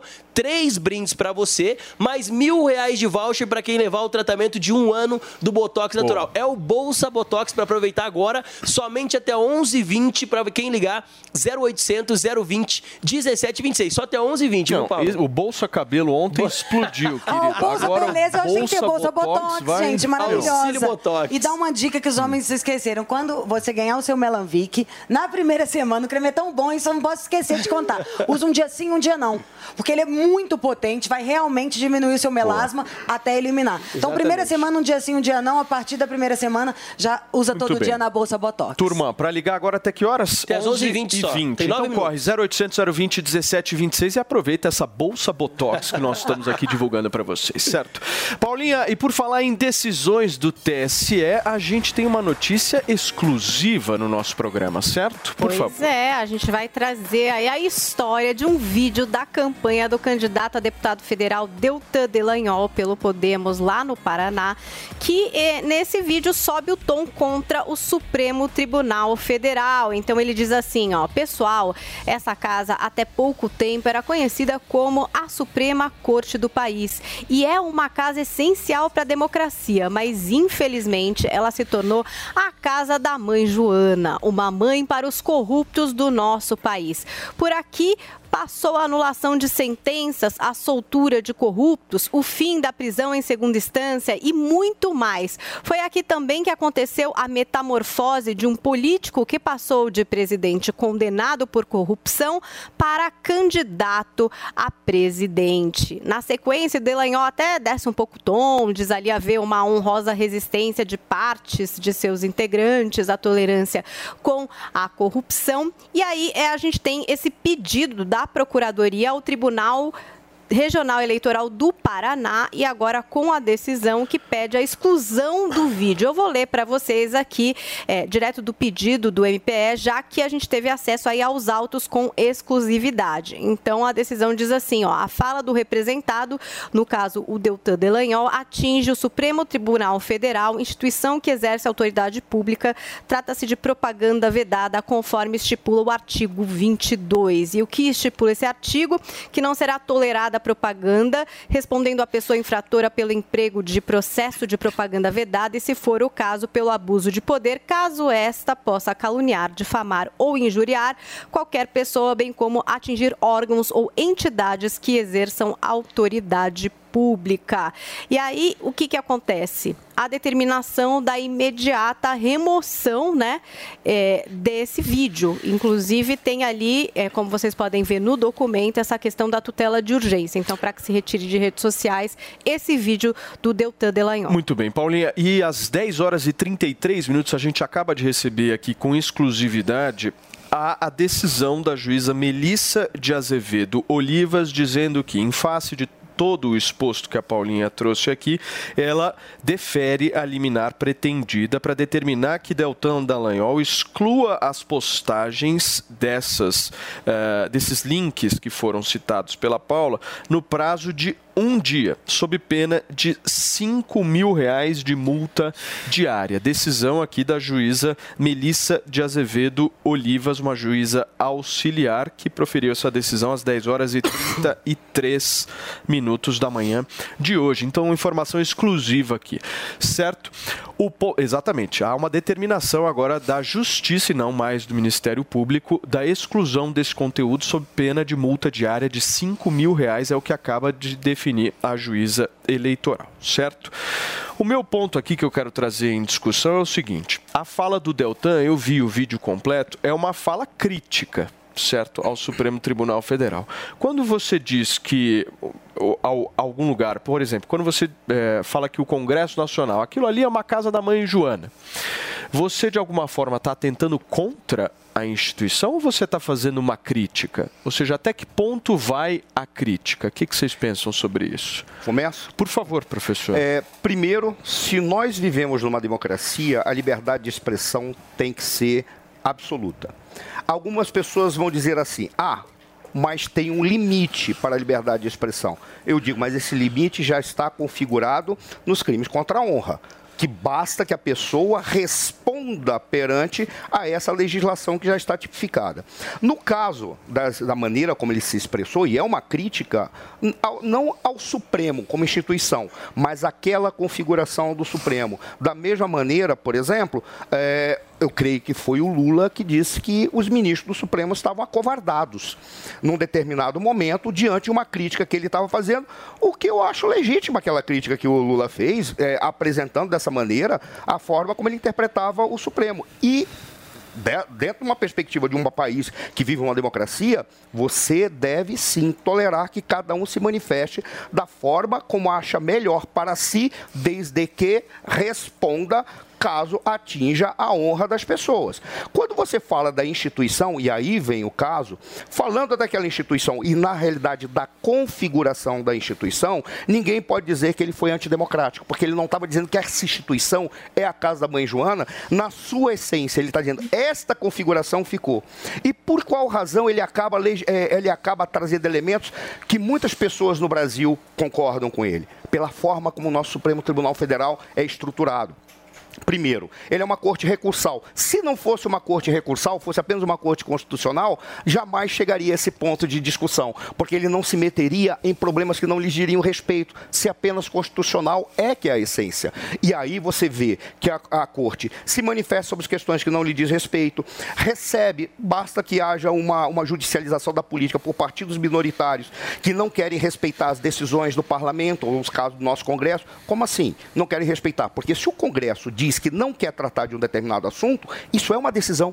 Porque cabe ao Congresso interpretar o espírito do povo e o espírito do tempo para dizer se determinado tempo tem que ser tratado ou não. Aí um partido pequeno pega e diz assim: eu quero judicializar. Joga para eles e eles começam a discutir coisas que não lhes diriam respeito. Numa corte constitucional exclusiva, por exemplo, como, como são os Estados Unidos, lá eles recebem isso aqui, não cabe a nós. Volta para o parlamento, porque cabe ao parlamento fazer as leis. Eu lembro que o Ives Ganda, eh, o Ives Ganda certa vez, explicando sobre o consequencialismo jurídico, ele disse qual é o problema que nós temos que gerou o consequencialismo eh, eh, jurídico no Brasil. Você tem uma Constituição que estabelece princípios. Cabe ao parlamento fazer as leis respeitando aqueles princípios. Quando você não coloca limite para o judiciário e não tem, e tem uma demanda que vem do próprio legislativo para o judiciário, o que, que eles fazem? Eu preencho a- a- as lacunas da lei, respeitando os princípios da Constituição, mas ignorando se existe lei ou não para isso. Eu legislo. Isso está errado. Então, quando você olha essa discussão que nós temos entre Delanhol e tem o, o- Alexandre de Moraes, isso é uma decorrência dessa estrutura do nosso Supremo Tribunal Federal que permite que ministros vão além do que deveriam. E nós encontramos aí ministros que diz respeito à Constituição, ministros que se metem em questões pessoais da vida eh, privada das pessoas, para inclusive desrespeitando o processo acusatório no Brasil. Estão dizendo assim, ah, então você está dizendo que o Supremo tem que deixar de, de forma alguma, que o Alexandre de Moraes, que poderia ser mais citado, é um homem que não está fazendo nada certo, nada disso, porque qualquer um de nós, com essa estrutura do Supremo, se ministro fosse, acabaria fazendo o que eles fazem, só que da nossa perspectiva. Então o erro está na estrutura. Que gera esse tipo de, de debate que é desnecessário e inadequado. Ô Zoe, como é que você viu isso? Paulo, enquanto vocês estavam aí, eh, chegou uma notícia para mim aqui da decisão ontem do TSE. Eh, por maioria, a TSE decide, man- eh, decide manter vídeos em que Lula se refere a Bolsonaro como genocida. Isso aí eu já. Então, olha aí como é, é partidário, né? Infelizmente, o nosso judiciário é partidário. Enquanto o presidente da República pode ser chamado aí aos quatro ventos de genocida, sendo acusado de um crime seríssimo, o Supremo Tribunal Federal, o Alexandre de Moraes, não pode receber críticas, porque os críticos vão parar na prisão, têm seus vídeos removidos, não tem o- a liberdade né, de, ser- de expressão. O Deltan, a única coisa que ele fez foi usar uma expressão. A casa da mãe Joana. A gente usa isso no nosso dia a dia. Foi uma crítica. Em nenhum momento ele ameaçou a instituição, ele ameaçou os ministros. É apenas um cidadão que está indignado com o ativismo judicial que a gente vê hoje no Brasil e usou uma expressão comum na nossa linguagem aqui do dia a dia. Qualquer cidadão tem o direito, tem o direito de falar. É a casa da mãe Joana. E o Deltão não tá errado. Isso que é o pior. Não tá errado.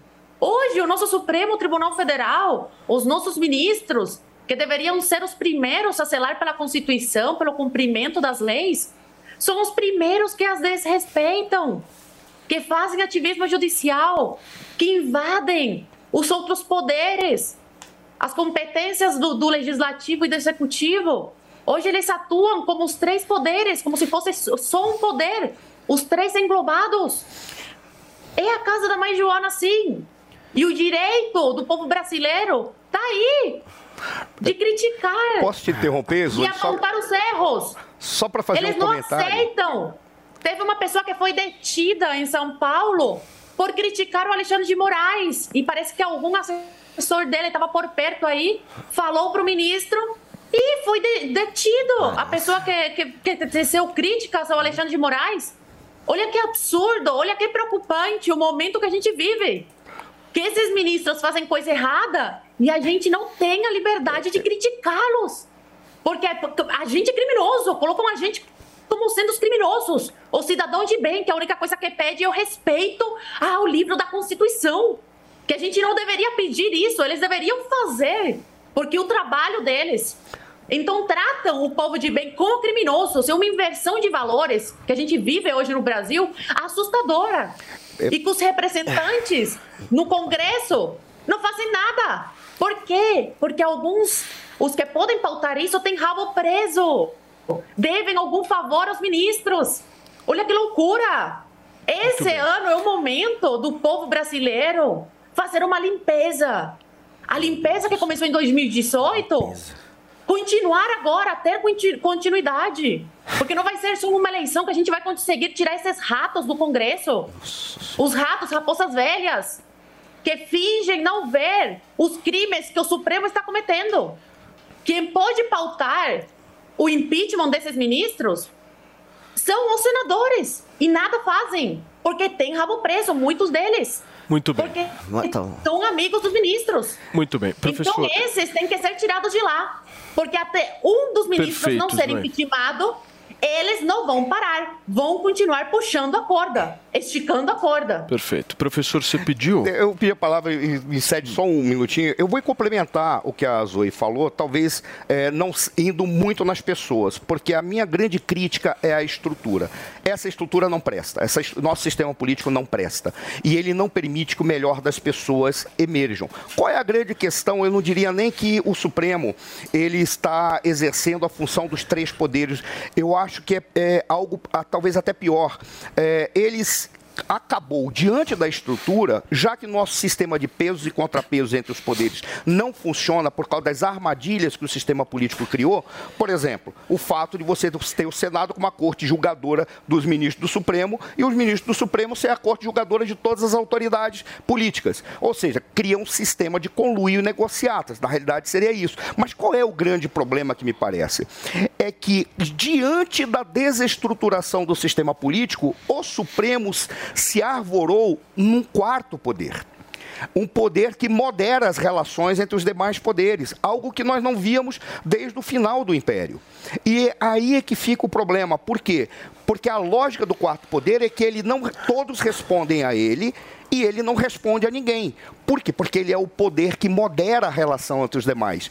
O fato de nosso sistema ter produzido essa distorção tão grande permitiu que os, que os ministros pegassem e falassem: bom, então nesse caso eu não vou responder a ninguém e vou fazer que todos respondam a mim. Eu não estou dizendo que fazem isso porque são mau caráter. Não é isso. Estou dizendo que fazem isso porque o sistema é totalmente desestruturado. Esse sistema é que não presta. E aí nós temos essa, essa falha. Aí você encontra uma personalidade como, como o Alexandre de Moraes, que é um cara de uma, eh, de uma comportamento duro, ele é um cara imponente, ele é um cara que se impõe mesmo, é um cara que não discute muito, e ele vê todo esse poder dado nas suas mãos, o que, que ele faz? Eu sou o quarto poder e qualquer um vai ter que responder perante mim, eu não vou responder perante ninguém. Basta ver o desrespeito ao processo Não é tão acusatório. assim, né, professor? Porque se eles quiserem, eles podem retirar, inclusive por meio de impeachment, o Alexandre de Moraes. E se Mas ele virasse dá. um ditador, Mas ninguém não ia ter, dá, ele não eh, tem essa Guga. moral toda. É muito mais. Eu prefiro ter como um- uma espécie de poder moderador, que de fato é essa discussão, o judiciário do que o exército, como que é o Bolsonaro, do Não, que não as quer, armas. não quer, não Então, quer, Guga. não Desculpa, quer- desculpa não, te é- interromper. eu olha- não vou te interromper Não, mais por aí. Mas ele não quer, o Bolsonaro não quer isso e nem os militares querem isso. quer isso é uma, é uma, é uma, é uma, é uma algo que é divulgado, entendeu? Bem, ele Mas não nunca é, pediu, ele nunca pediu, ele nunca pediu por meio do artigo 142 o exército como poder moderador. É isso que você Mas, tá não, mas olha Você que coisa curiosa. O artigo 142 é um artigo constitucional que diz o que seguinte... cada um interpreta de um Não, jeito. Pra mas ele é não, mas é- ele, ele ali- pode convocar Não como precisa, se ele não, mas não precisa, no- não precisa nem, de- nem interpretar, porque está claro. Precisa interpretar. Qualquer um dos Precisa poderes pode é, acionar as Forças Armadas para, no caso, desordem Mas aí não pode ser um presidente que se diz candidato e que se diz chefe do poder simplesmente querer Pô, chamar... professor, eu achei que isso era a terceira Mas via, hein, Não é meu? terceira via nunca. Não, mas o que eu tô Nunca. dizendo- não é terceira Decepcionei agora, hein? Mas vamos continuar, gente. Não, mas o olha, presidente, não quer, é só isso, pro- tá? Olha, professor, a realidade é o Vamos seguinte. lá. É, o presidente, a gente está vivendo num contexto onde a gente tem um presidente que ameaça convocar o exército por meio do artigo 142 como uma espécie de poder moderador, como se houvesse algum tipo de disputa entre os poderes e ele, como comandante do exército, pudesse então apelar para a arma. E isso é muito mais grave. E por conta desse contexto, a gente tem o STF reagindo a esse contexto. E a reação é você pegar deputados como Daniel Silveira, Roberto Jefferson, que aparecem em vídeos ameaçando os ministros, ameaçando os outros poderes, ameaçando a relação entre Congresso e STF e simplesmente enquadrá-los na lei, porque a lei já existe para isso. Ninguém está ferindo a lei em momento algum. Nessa questão agora do vídeo que foi removido, eu também acho que qualquer um pode chamar, como a Zoe Ainda acabou não de foi, chamar. Ainda não foi. Não, não foi, mas esse que será removido, eu ainda Não eu sei. acho que talvez seja, se ele cumprir É. uma decisão da justiça, eu espero que ele cumpra, já que ele fez parte da justiça, ele. Qualquer um pode chamar o STF de casa da mãe de Joana. A gente já criticou, todo mundo tem críticas. A Zoe acabou de chamar três vezes e eu te garanto que não vai acontecer nada com ela. O problema é você, ver, né? Como candidato, fazer um vídeo na disputa e colocá-lo atacando um outro poder. Isso, segundo a justiça, ele não criou essa lei. Você não pode, isso foi lido aqui pela Paulinha. Você pode acionar a justiça e dizer, é, tá atacando um outro poder como candidato. Isso não pode. Se ele quiser, na rede social dele, não como candidato, como um civil comum, fazer as críticas e chamar de mãe Joana, eu duvido que persigam. Mas o Guga- Agora, jogar na propaganda de TV criou essa brecha para que o STF vá lá e enquadre. É, e eu acho muito importante e muito salutar o STF estar encarando esse contexto de um governo que não quer aceitar resultado das urnas, que ameaça convocar é, exército e que tem como histórico um perfil de um presidente que sempre foi favorável à É, é, ditadura, Guga. sempre lamentou o fim da um ditadura. Gente, só para fechar. O- Então a gente o tem um presidente que tem sim essa imagem de golpista e a gente tem o STF reagindo a isso. E o que eu entendo de casa da mãe Joana, não sei o que, que a Paulinha acha. Paulinha, vamos para os sini- significados. É uma bobagem. Mas casa da mãe Joana, normalmente, quando a minha mãe falava isso, minha mãe falava: você tá É achando que bagunça. você tá onde? Tá na casa da mãe Joana. É que ninguém manda. É bagunça. É bagunça. É bagunça. E aí, vendo o vídeo do Deltan, a crítica que ele faz é justamente no vídeo são as decisões monocráticas que são feitas que cada um ali puxa para um lado e aí vira uma verdadeira zona. Mas eu acho que essa questão de Mas- ser dentro de um vídeo da é campanha, é, aí, aí eu você acho- responde a eu outra Mas, ué, mas, se, mas se ele, se ele vai para o Congresso. eu Se ele, vai, se ele vai para o Congresso Nacional e o Congresso Nacional tem uma das suas responsabilidades de ser um poder de freios e contrapesos. Que não faz. Mas qual é o problema de na campanha você dizer o seguinte: olha, o que esses caras estão fazendo Aí você abre brecha para a escalada Tem um- de outros tem fazerem um pior. ponto lógico é melhor do que o fechar torneira. falou, que não faz acho sentido. legal isso, A cara. questão é tal, a questão que tem que ser vista Rapidinho, é professor. se o cidadão pode fazer isso, está definido. A questão é, o candidato teria o direito de, De fazer, fazer isso isso em campanha. porque ele está em campanha? Isso, logicamente, é perfeito. A grande, a gr- grande questão é, tudo bem, mas eles estão aplicando Para peso todos, de uma é, medida aí ou sim. dois pesos e duas medidas? Aí eu acho que é Porque outro ponto. pontualmente eles estão pegando e julgando ou apresentando resultados de acordo com a perspectiva que eles têm, a perspectiva política e ideológica. É isso que está Retiraram do ar. Rapidinho, Paulinho. Vários Não, só para trazer aqui, por exemplo, nesse caso que a Zoe trouxe, é, o que, que pediam os advogados do PL? Propaganda antecipada positiva a favor do Lula e negativa contra Bolsonaro. E propaganda antecipada só caracteriza quando tem o pedido de voto. Então é nisso que se é, que escreve ali é, a defesa de que não, não vamos conceder. Só que na motociata lá do Bolsonaro teve o pedido de voto também ou não, teve, entendeu? teve, Foi só não uma motociata. Então acho que é isso que o professor está dizendo. Calma, nesse Não. sentido, que se vale para um, tem que valer para todos, Mas entendeu? vale para todos. Turma, deixa eu só dar um essa recado cascata. Rápido aqui para todo mundo. Olha só, são 11h30 da manhã, eu preciso fazer uma pergunta para vocês.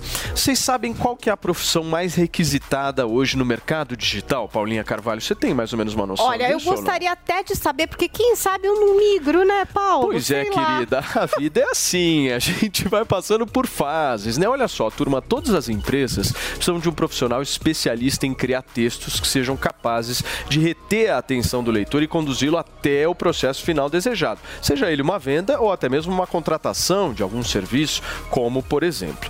E não se engane, viu? Não é só empresas, não são apenas empresas atuantes no mercado digital que precisam desse profissional específico. Empresas físicas também precisam. Esse profissional se chama copywriter e ele é o grande responsável por colocar cada palavra de um texto, site ou até mesmo roteiro naquele lugar certo para dar aquele objetivo que a empresa realmente quer alcançar. O Rafael Albertoni é o primeiro copywriter profissional do nosso país aqui do Brasil e lançará um curso em parceria com a New Cursos para que você também possa aprender a vender com textos. E pessoal, o curso custará um valor muito, mas muito baixo da média praticado pelo mercado. Isso é ensino de qualidade por um preço justo e com quem entende verdadeiramente do assunto. Então acesse agora mesmo newcursos.com.br, niucursos.com.br e garanta sua vaga no curso. Seja também um copywriter com a ajuda do nosso Rafael Albertoni. Aproveita e segue também a New Cursos nas redes sociais no Instagram com arroba New Cursos para você não perder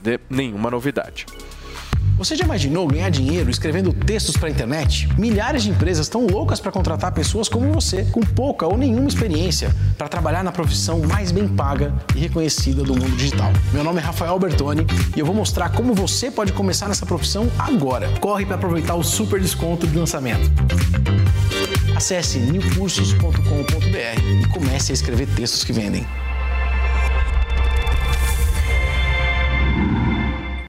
É hora da seleção brasileira mostrar a sua força. Isso é Copa do Mundo! É o último lance do jogo. Em novembro, o evento esportivo mais esperado do mundo.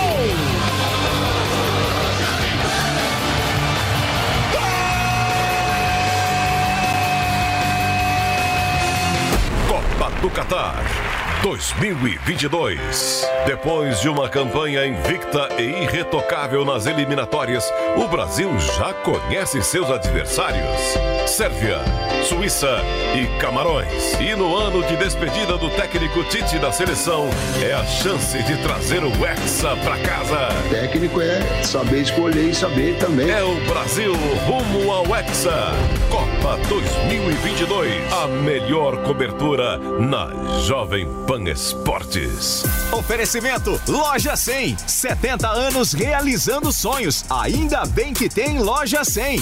Bob, o melhor site de apostas do mundo agora no Brasil. Brasil Bet. Vai de bob.com. Tectoy agora também é automação comercial. Uma nova fase para o seu negócio. Consórcio Mage, Volkswagen Caminhões e Ônibus. Seu caminhão Volkswagen em até 10 anos sem juros. E Cimento CSN. Mais do que forte, é fortaço. São Paulo não quer o PT. São Paulo quer prosperidade, liberdade e São Paulo quer viver em paz. São Paulo precisa de um governador que facilite a vida de quem trabalha e de quem gera emprego. Tudo é possível pra quem quer mudar. Do jeito que tá, não dá pra ficar. Poit pra te governar. Vinícius Poit pra te governar. Meu nome é Vinícius Poit, candidato ao governo do Estado de São Paulo. E peço seu apoio.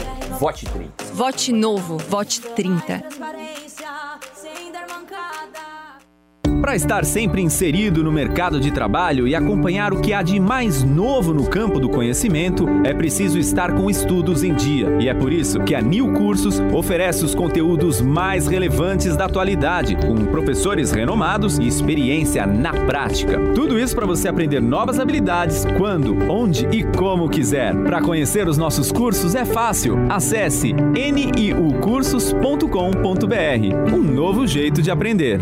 Eu sou Rodrigo O governador de São Paulo. Eu quero pedir o seu voto por tudo que a gente fez ao longo dos anos. O Bom Prato, o Poupa Tempo, os AMES, as estradas, o metrô, ETEX e FATEX. Eu quero o seu voto para avançar e fazer ainda mais. Criar o cartão Bom Prato para você que precisa comprar alimento perto da sua casa. Criar o Mediotec para que os alunos do ensino médio possam fazer um curso técnico. Fazer o AME Mais, com consulta, exame e cirurgia em todos os AMES. Eu quero o seu voto para proteger São Paulo e seguir em frente e seguir em paz. Coligação São Paulo para frente. Sabe que time vai ganhar o Brasileirão? Sabe quem vai fazer mais pontos na NBA? Entende tudo de Fórmula 1? Então não perca tempo. Entre na vaidebob.com e comece a usar seu conhecimento esportivo para se divertir e ganhar dinheiro. São as melhores ODBs do mercado em plataforma segura e fácil de usar. Vaidebob.com, a melhor plataforma de apostas do mundo agora no Brasil. Vote nos deputados estaduais do Progressistas. Vote 11. Somos o time que mais realizou prisões por maus tratos no Brasil. Mas sabe o que todos esses casos têm em comum? Ninguém permaneceu preso. Lutamos por prisão. Agora a luta é para que permaneçam presos. Nossa missão tem que continuar. Estamos saturados com tanta impunidade.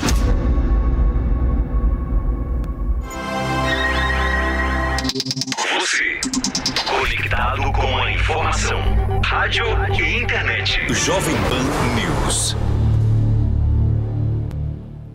Bote na mulher. Simone é 15, ela é guerreira. Simone é 15, a força da mulher.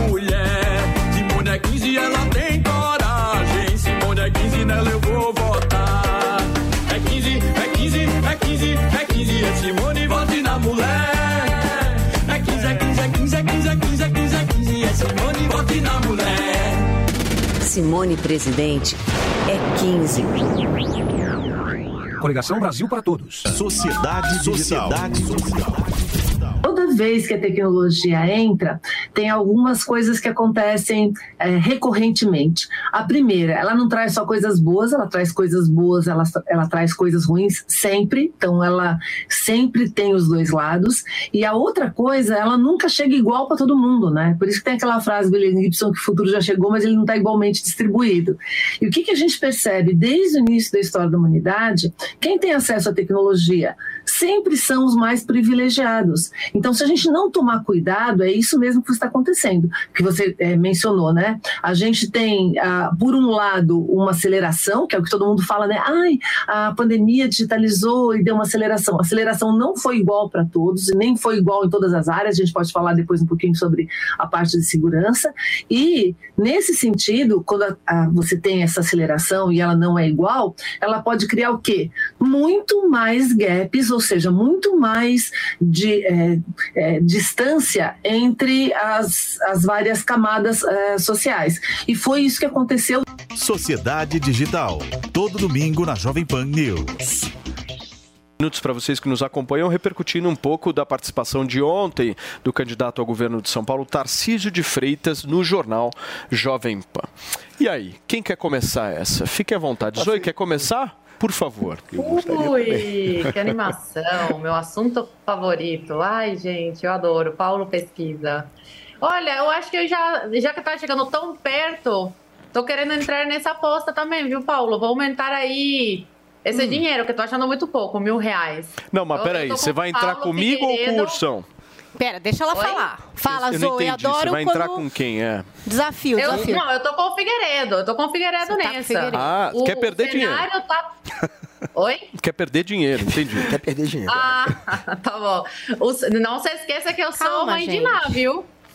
As coisas que eu falo, realmente, é, geralmente se cumprem, mas tudo bem. Você Calma, tá querendo, mas tá Oi, peraí, você então tá com o Figueiredo nesse segundo turno, eu Haddad e Tarcísio.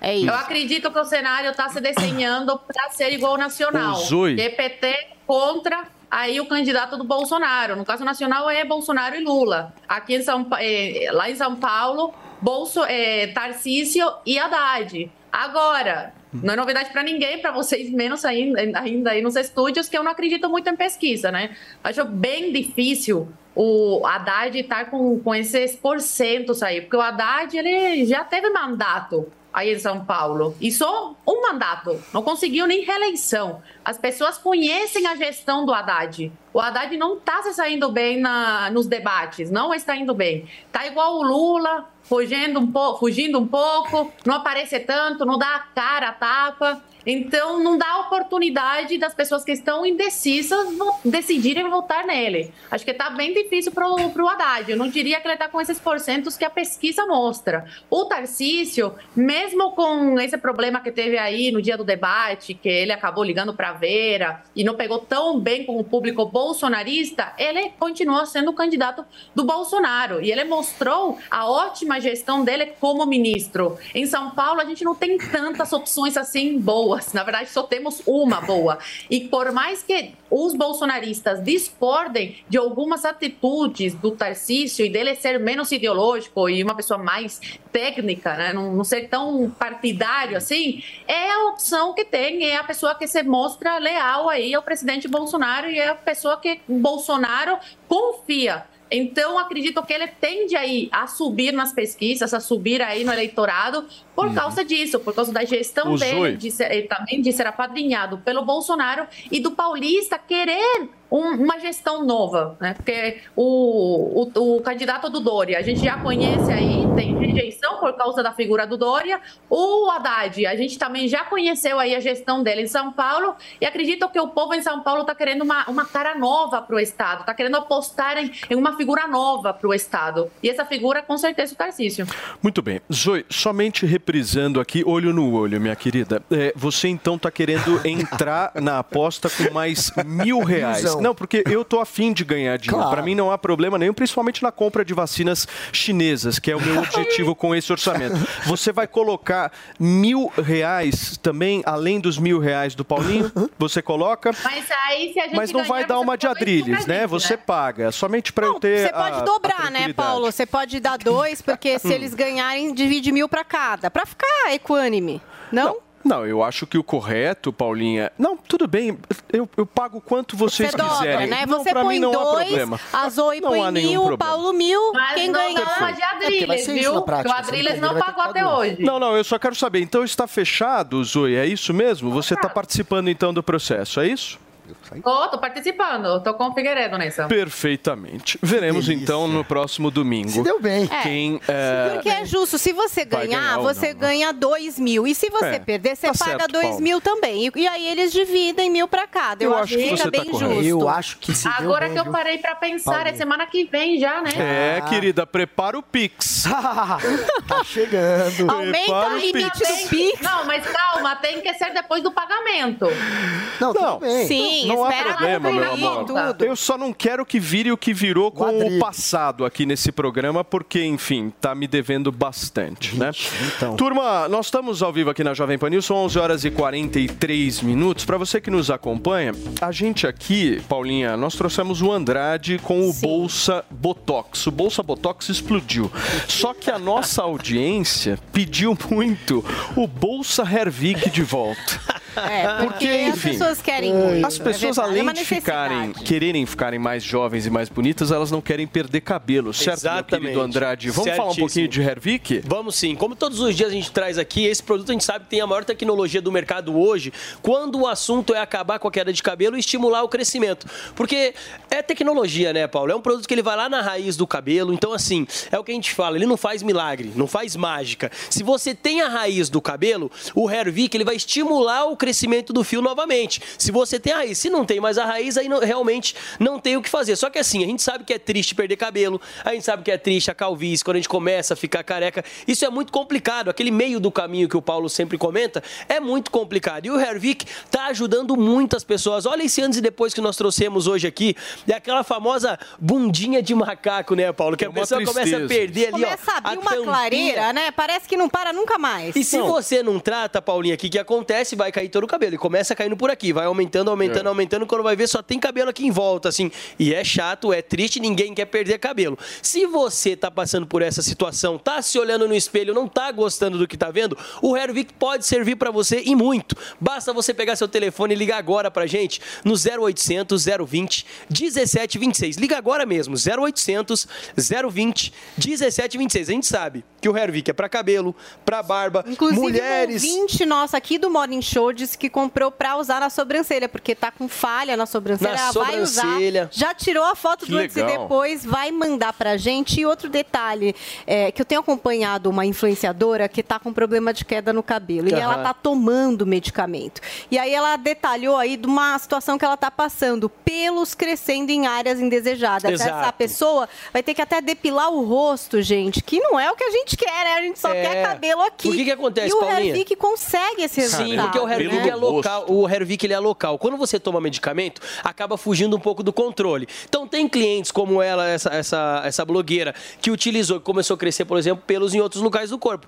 Homens, por exemplo, já relataram pra nós que começou a nascer pelo na mão quando começaram a tomar medicamento, começou a aumentar o pelos no pé quando começou a tomar medicamento. O Hervik não tem esse problema. Por quê? Porque ele é local, ele é um tônico capilar que você espirra na região onde está a falha, na região onde está a entrada, onde está o cabelo ralo. Então não precisa se preocupar com isso também. E outra, homens também, às vezes medicamentos causam, podem vir a causar problemas de é. impotência também. Como eu É já uma falei, o Hervik né? Quem que quer? Ninguém. Hervik é local. Então liga, gente. 0800 020 1726, Paulo. Todo mundo que me pergunta na Ah. rua se realmente esse, esse tratamento funciona, eu sempre pego o meu WhatsApp, vou lá nas conversas que eu tenho aqui com Paulinha Carvalho, com Andrade, e pego esse antes e depois aqui. É, esse antes esse e depois aqui é Paulo. meu, tá? Não, Não, é, é, de ninguém. sensacional. E muitas é pessoas, Paulo, muitas pessoas ligada. estão nessa mesma situação. A dica que eu dou pro pessoal de casa, por exemplo, ah, tá, cai- o cabelo caiu, certo? Faz o seguinte, vai perto do espelho, agora mesmo, vai lá perto do espelho,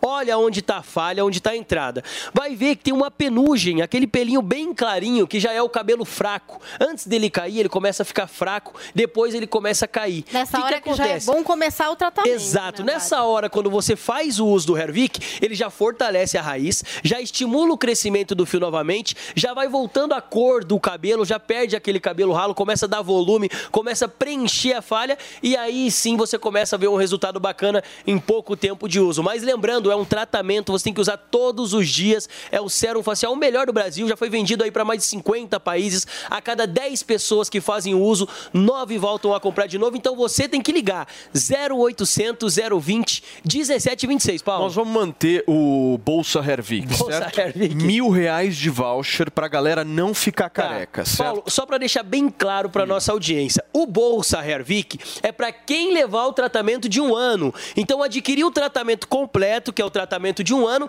você vai levar para casa o Bolsa Hervik aqui do Morning Show, que é um voucher de mil reais para utilizar na compra do tratamento de um ano. O restante parcela em 10 vezes sem juros, com entrega e ligação gratuita até o meio-dia, Paulo. Não foge. Paulinha Brindes está aqui para pedir, ó, linha completa, shampoo do Hervik, também aqui as ampolas para dar um boost no começo do tratamento e o Regener, que eu quero antes e depois do pessoal tendo aí a cor voltando, a cor natural dos seus cabelos. Três eu quero brindes. bolsa completa hoje. Tá, três brindes Mais a canequinha. A Fechou. canequinha não pode faltar. Três Até que brindes, horas? Três brindes mais a caneca, mais mil reais de voucher pra quem levar o tratamento de um ano do Hervik até o meio-dia. Então corre ligar 0800 020 1726. Não perde tempo, não. Não fica careca. Vamos ficar bonito Turma, aí, 0800 cabeludo. 020 1726 mil reais de voucher para vocês aproveitarem e garantirem o melhor tratamento capilar do Brasil. Certo, Exatamente. Andrade? Obrigado. Certíssimo, Paulo. Guguinha, você acha que. O que, que nós vamos fazer agora? Continuar no Tarcisão?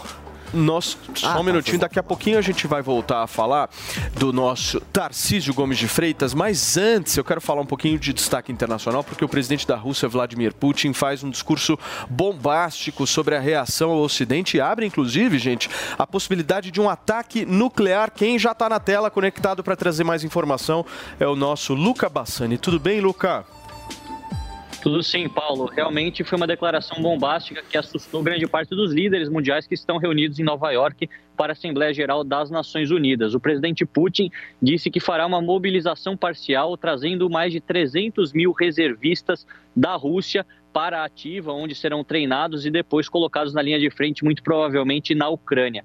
Outra declaração muito forte é que ele disse que não está blefando relacionado às armas nucleares falando sempre que o Ocidente, principalmente a, a, a, OTAN, está utilizando a Ucrânia como um país intermediário para atacar a é, integridade territorial da Rússia e os seus valores e, portanto, não estaria aí com medo de usar armas nucleares caso fosse necessário. Isso chega também em meio a declarações das províncias rebeldes no dia de ontem de que farão é, referendos para a possível anexação à Federação Russa ainda nesse mês. Lembrando que na Crimeia aconteceu algo semelhante em 2014, onde dois, é, mais de 95% das pessoas foram favoráveis a anexação à Federação Russa, lembrando sempre esses referendos muito contestados sobre sua legitimidade e sobre sua lisura. Portanto, a gente vai acompanhar esse redesenho do território ucraniano e as possíveis repercussões que isso pode ter diretamente nas Nações Unidas por conta de uma suposta guerra nuclear travada pelo presidente Putin. Muito bem, obrigado, Luca, pelas suas informações. O Luca Bassani, diretamente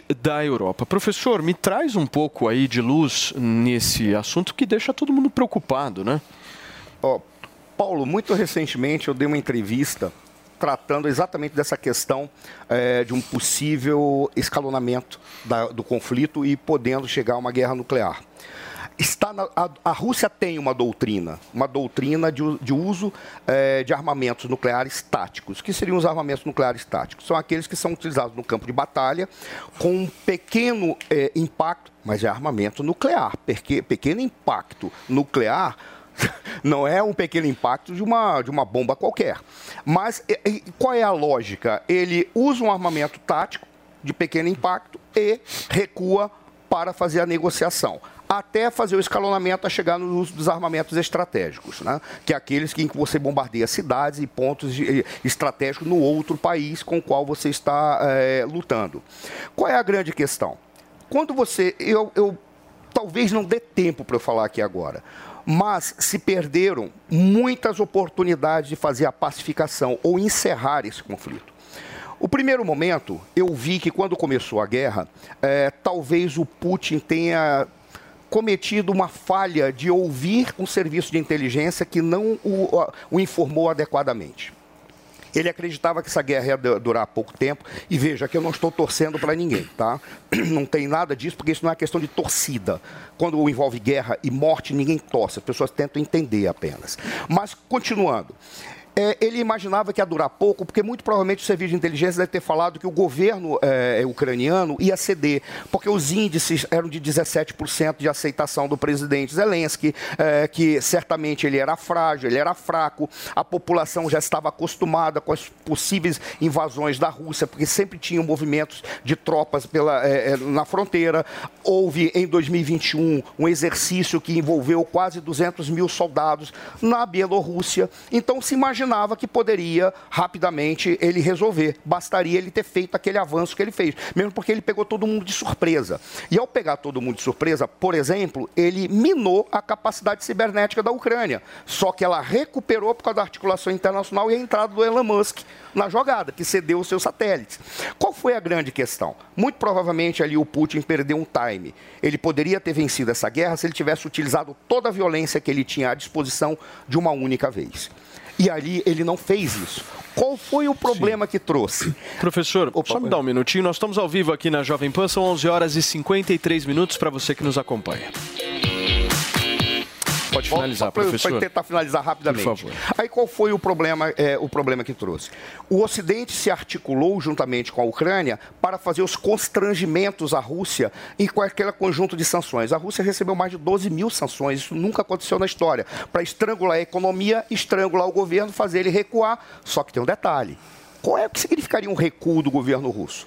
significaria uma derrocada deste governo e uma possível fragmentação da Rússia, coisa que ninguém queria.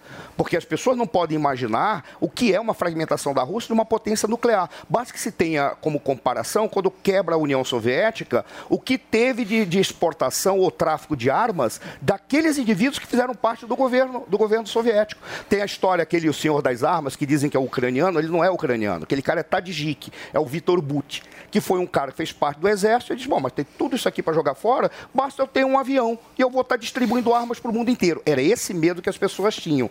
Qual foi a falha que o Ocidente cometeu? E aí eu fiz uma crítica naquele momento, que inclusive me custou o Instagram. Eu disse, não demonizem o Putin, e não cometam um erro estratégico de colocar contra a parede um indivíduo que pode utilizar um único ato para resolver tudo, e o único ato seria o armamento nuclear. Fizeram isso porque não deram para ele uma rota de fuga. Agora ele está numa situação em que ele não tem rota de fuga. ele pode chegar ao ponto de escalonar e utilizar a doutrina nuclear eh, de armamento estático. Bom, a gente vai continuar acompanhando aqui na Jovem Pan tudo que acontece, principalmente essas falas de Vladimir Putin em relação aí ao uso de armas nucleares, o que obviamente ninguém quer ver isso neste planeta, certo? São 11 horas e 55 minutos para vocês que nos acompanham.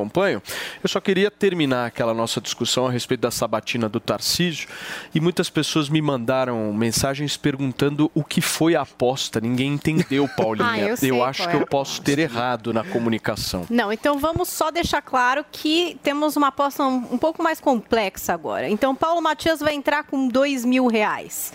O que ele diz? Que teremos para um segundo turno Haddad.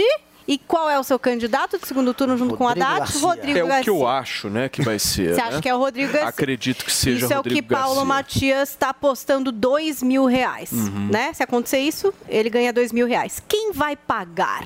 Temos dois integrantes nessa, nessa contraposta aí, que é Paulo Figueiredo e agora Zoe Martinez, que entra hoje com mil. Quis entrar. Então, cada um com mil aí, apostando que não, que o segundo turno será Haddad e Tarcísio de Freitas. É uma aposta simples que envolve aí dois candidatos diferentes para o segundo turno, só que Paulinho Pesquisas entra com dois, mil, Zoe e Paulo Figueiredo estão no Mas racha ganhar, de ele ganha milão. dois. Ele ganha dois, claro. ele fica É, é justo. Você é vai justo. entrar?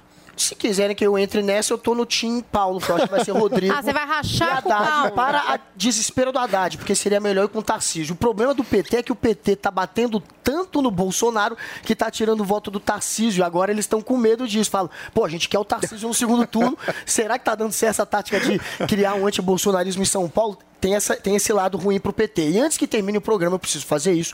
Meu amor, minha filha Eva, que tá fazendo hoje seis anos, eu te amo. Parabéns, minha vida. E minha filha Lolo, que tem sete anos, eu te amo também. Você, vocês são meus amores e minha É, razão que de fofo. viver. Ah. Nossa, que coisa fofa. Não dá nem pra Agradável. brincar mais. Não dá nem pra falar mais É de Tarcísio Haddad boa, e assim, Rodrigo é tipo, Garcia né? Só aqui. amor, não dá, não dá pra brigar depois disso. Professor, nós estamos aqui ao vivo na Jovem Pan, são 11 horas e 57 minutos para vocês que nos acompanham também por aqui. Você ouviu Jovem Pan Morning Show. Oferecimento Loja e 100. 70 anos realizando sonhos. Ainda bem que tem. Loja e 100. It is Ryan here, and I have a question for you. What do you do when you win?